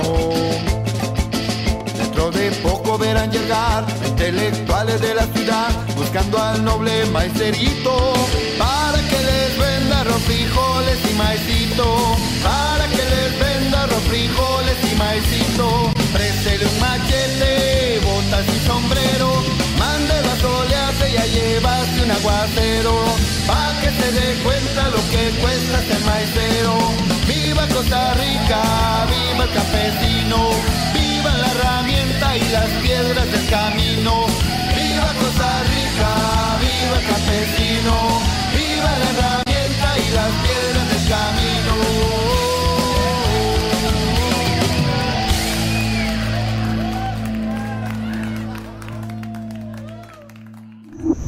Primer movimiento. Hacemos comunidad con tus postales sonoras. Envíalas a primermovimientounam arroba gmail.com. Libertad. Seguridad. Salud. Identidad. Alimentación. Libre desarrollo de la personalidad. Educación. Pensar nuestros derechos humanos. Saludamos esta mañana a Jacobo Dayan, coordinador académico de la Cátedra Nelson Mandela de Derechos Humanos en las Artes en esta universidad, en la UNAM, para hablar de la Corte Penal Internacional y América Latina, un tema que más o menos ya se vislumbraba o que al menos habíamos abordado hace 15 días en una charla contigo. Jacobo Dayan, ¿cómo estás esta mañana? Sí, ¿qué tal? ¿Cómo están? Buenos días. En efecto, hace ya, pues ya algunas semanas hemos estado hablando del papel de este Tribunal Internacional, Corte Penal Internacional. Hay que recordar, la Corte Penal Internacional fue creada eh, a principios de, este siglo, 2002, después de un largo trabajo que arranca después de la Segunda Guerra Mundial, tratando de garantizar, mediante un tribunal independiente, eh, la sanción a los crímenes más graves para la comunidad internacional, es decir, el genocidio, los crímenes contra la humanidad, los crímenes de guerra y en años recientes se agregó el crimen de agresión. Este tribunal, a diferencia de los que conocemos como la Corte Interamericana de Derechos Humanos u otros que sancionan países, la Corte Penal Internacional asigna responsabilidades individuales por estos graves crímenes. Repito, genocidio, crímenes de guerra, crímenes contra la humanidad. En los primeros años de trabajo de la Corte Penal, eh, pues ha sido un trabajo difícil, han estado intentando, bueno, ha sido un trabajo de consolidación de una institución que nace, repito, a principios de este siglo, apenas una institución que tiene poco menos de dos décadas y que ha iniciado trabajos, sobre todo enfocándose, y esa ha sido una de sus críticas, de las críticas que se tiene a la Corte, sobre todo en casos muy evidentes y africanos es decir, muy evidentes, donde hay claramente identificados quiénes son los bandos, quiénes son los responsables, cuáles son los crímenes que se cometen, en conflictos armados, en revueltas, en represiones por parte de estados. Y en los últimos años la Corte ha ido diversificando eh, las regiones, ha ido ampliando eh, la visión, por ejemplo, se conoce de este eh, de esta investigación que se está haciendo a Filipinas por la guerra contra las drogas emprendida en ese país y la política de asesinato, tortura, desaparición por las fuerzas del Estado. Eh, también se ha hablado mucho del caso, por ejemplo, de Palestina, que están ya investigando crímenes perpetrados o posibles crímenes perpetrados tanto por eh, Hamas como por el, eh, autoridades israelíes, el, el, ejército particularmente de Israel eh, en, la región. Y bueno, pues ahora eh, tenemos, además de otros casos que hay también ya en la región, los, los Rohingya en Myanmar, este genocidio brutal perpetrado contra los Rohingya ya está siendo investigado en la Corte, es decir, la Corte ha ido ampliando eh, su marco de trabajo regional. En el caso de América Latina había un examen preliminar, es decir, una investigación previa antes de iniciar una investigación formal, se anuncia una, una etapa que se llama examen preliminar, que es eh, el anuncio de la Corte de que inicia investigaciones por, por, por, la sospecha de que, de que se están cometiendo estos crímenes, invitando al país donde esto ocurre a que eh, procese esos casos. Es decir, la Corte Penal Internacional no puede eh, actuar y los casos que quiere investigar sí se están siendo sí están siendo enjuiciados en el país donde se cometieron. Si el país donde se comete no tiene la capacidad o no tiene la voluntad para juzgarlos, entonces la Corte Penal eh, inicia trabajos. Entonces, en el caso colombiano, desde 2004 existía una, un examen preliminar, es decir, este análisis previo y la Corte había venido trabajando con el gobierno colombiano durante todos estos años y bueno, a raíz de la firma de los acuerdos de paz, la creación de la Jurisdicción Especial para la Paz, es decir, este tribunal, un mecanismo extraordinario de justicia del que tanto hemos también hablado acá que se requiere en México, que se implementa en Colombia, a partir de la creación de este de este de esta Jurisdicción Especial para la Paz, de las comisiones de la verdad y del trabajo que empiezan a hacer en Colombia es que la Corte decide detener, cerrar su examen preliminar confiando en el trabajo que se está haciendo en Colombia. Esto evidentemente en Colombia ha sido tomado pues, de una manera, primero como un, un espaldarazo de la Corte Penal Internacional al trabajo que está haciendo la Jurisdicción Especial para la Paz, pero también ha sido muy criticado porque pues ahora la Corte deja de ejercer esa presión que ejercía antes eh, para que las cosas en Colombia caminen. Veremos qué pasa en Colombia. El fiscal de la Corte Penal dijo que de no eh, de, entorpecerse las investigaciones en Colombia reabriría el caso. ahí está el caso colombiano, que bueno, el, el cierre del examen preliminar es cuestionable por parte de la Corte. Pero también en días recientes anunció la apertura y ahí sí es la primera vez que ocurre en América Latina, ya no de un examen preliminar, es decir, una investigación previa, sino ya de una investigación formal por crímenes contra la humanidad, contra el régimen de Nicolás Maduro. Esta es una eh, investigación que fue solicitada por seis países, Canadá, Argentina, Perú, Paraguay, Colombia y Chile, que la Corte inició como examen preliminar, como etapa previa, y a partir de la información que recabó, entonces decide, como en Venezuela no se está haciendo nada, iniciar ya una investigación formal, y repito, aquí la Corte asigna responsabilidades individuales, es decir, a quienes estará, por lo que anunció la Corte, estará investigando crímenes contra la humanidad, relativos a ejecuciones extrajudiciales, tortura, detenciones arbitrarias, desapariciones, a los altos mandos, porque la Corte Penal enjuicia a los máximos responsables de estos crímenes, estarán siendo investigados los altos mandos de instituciones o del ejército o incluso el propio Nicolás Maduro por estos crímenes. Entonces ahí hay un primer hecho que me parece no es menor en la región. Y habrá que pensar entonces desde México qué nos deja esto. Tenemos el caso colombiano, el caso venezolano y el caso filipino, que tiene mucho que ver con México porque es una investigación por una política de lucha contra las drogas o el narcotráfico que acabó generando asesinatos, desapariciones y tortura.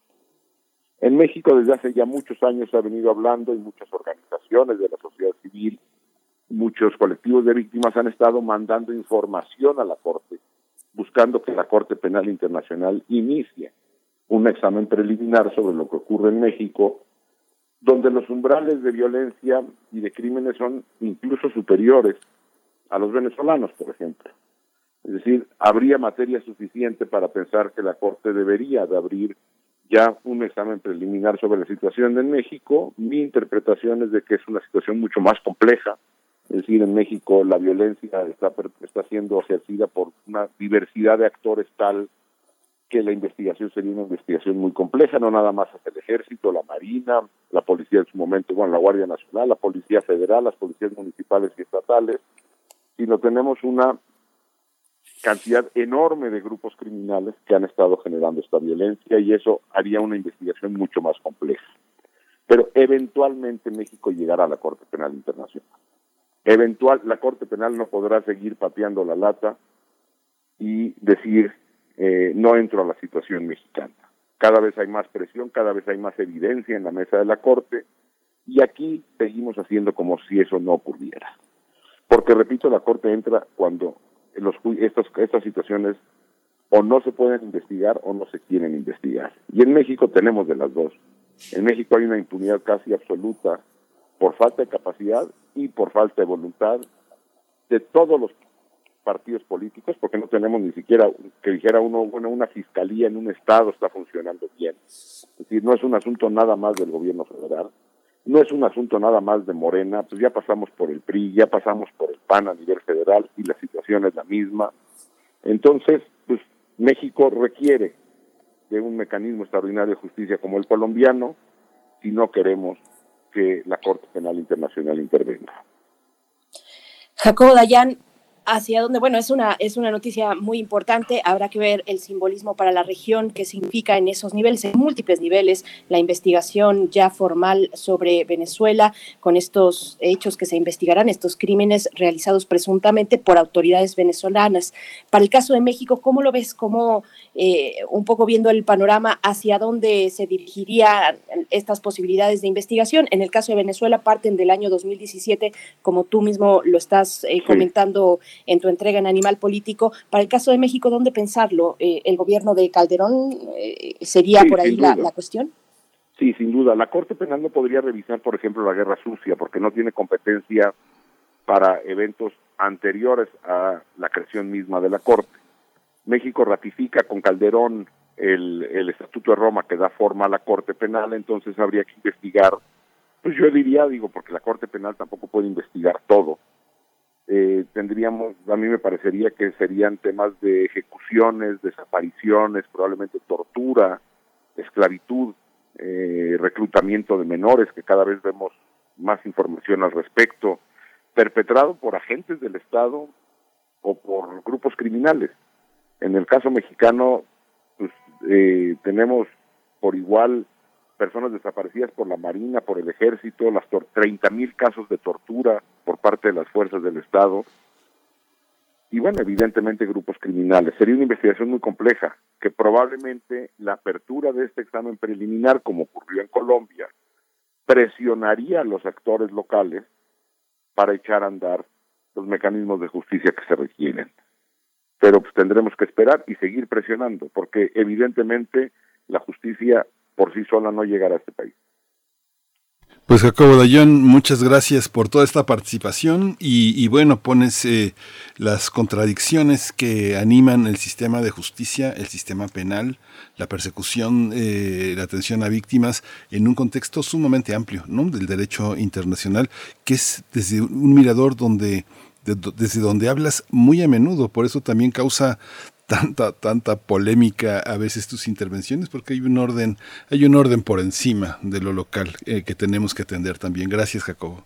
No gracias a ti Miguel Ángel. Y sí en efecto la violencia mexicana alcanza umbrales del derecho penal internacional. Sí Pues démosle seguimiento, Jacobo Dayan, pues esto está iniciando, vamos a ver si, si, si en algún momento eh, seremos espectadores de una investigación sobre el mismo Maduro, por ejemplo, pues bueno, están ahí estas posibilidades con esta eh, decisión de la Corte Penal Internacional. Te agradecemos que lo pongas esta mañana aquí en la mesa y nos encontramos en 15 días. Gracias, Jacobo Dayan. A ustedes, un abrazo, cuídense. Muchas gracias. Pues ya con esto, con esto nos despedimos, ya nos vamos sin, sin música, pero con eh, eh, ahí son las 9.50 con 56, con 58. Nos vamos, nos escuchamos mañana de 7 a 10 de la mañana. Berenice, esto fue primer movimiento. El mundo desde la universidad. Yo soy una montaña de historias que colapsan con el tiempo se disuelven en el agua y voy encontrando palabras escondidas. El aire me dicta las pistas. No importa caerse o perder. Si al fin llega el amanecer. Sigo mi ruta y voy a ti.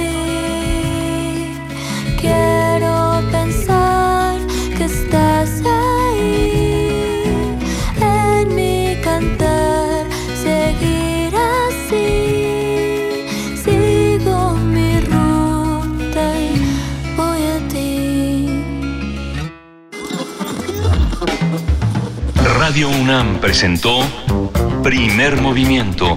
El mundo desde la universidad. Con Berenice Camacho y Miguel Ángel Quemain en la conducción. Frida Saldívar y Violeta Berber, producción. Antonio Quijano y Patricia Zavala, noticias. Miriam Trejo y Rodrigo Mota, coordinadores e invitados. Tamara Quirós, redes sociales. Arturo González y Socorro Montes, operación técnica. Servicio Social, Cecilia Esquivel y Roberto Rebollo. Locución, Tessa Uribe y Juan Stack. Quédate en sintonía con Radio UNAM. Experiencia sonora.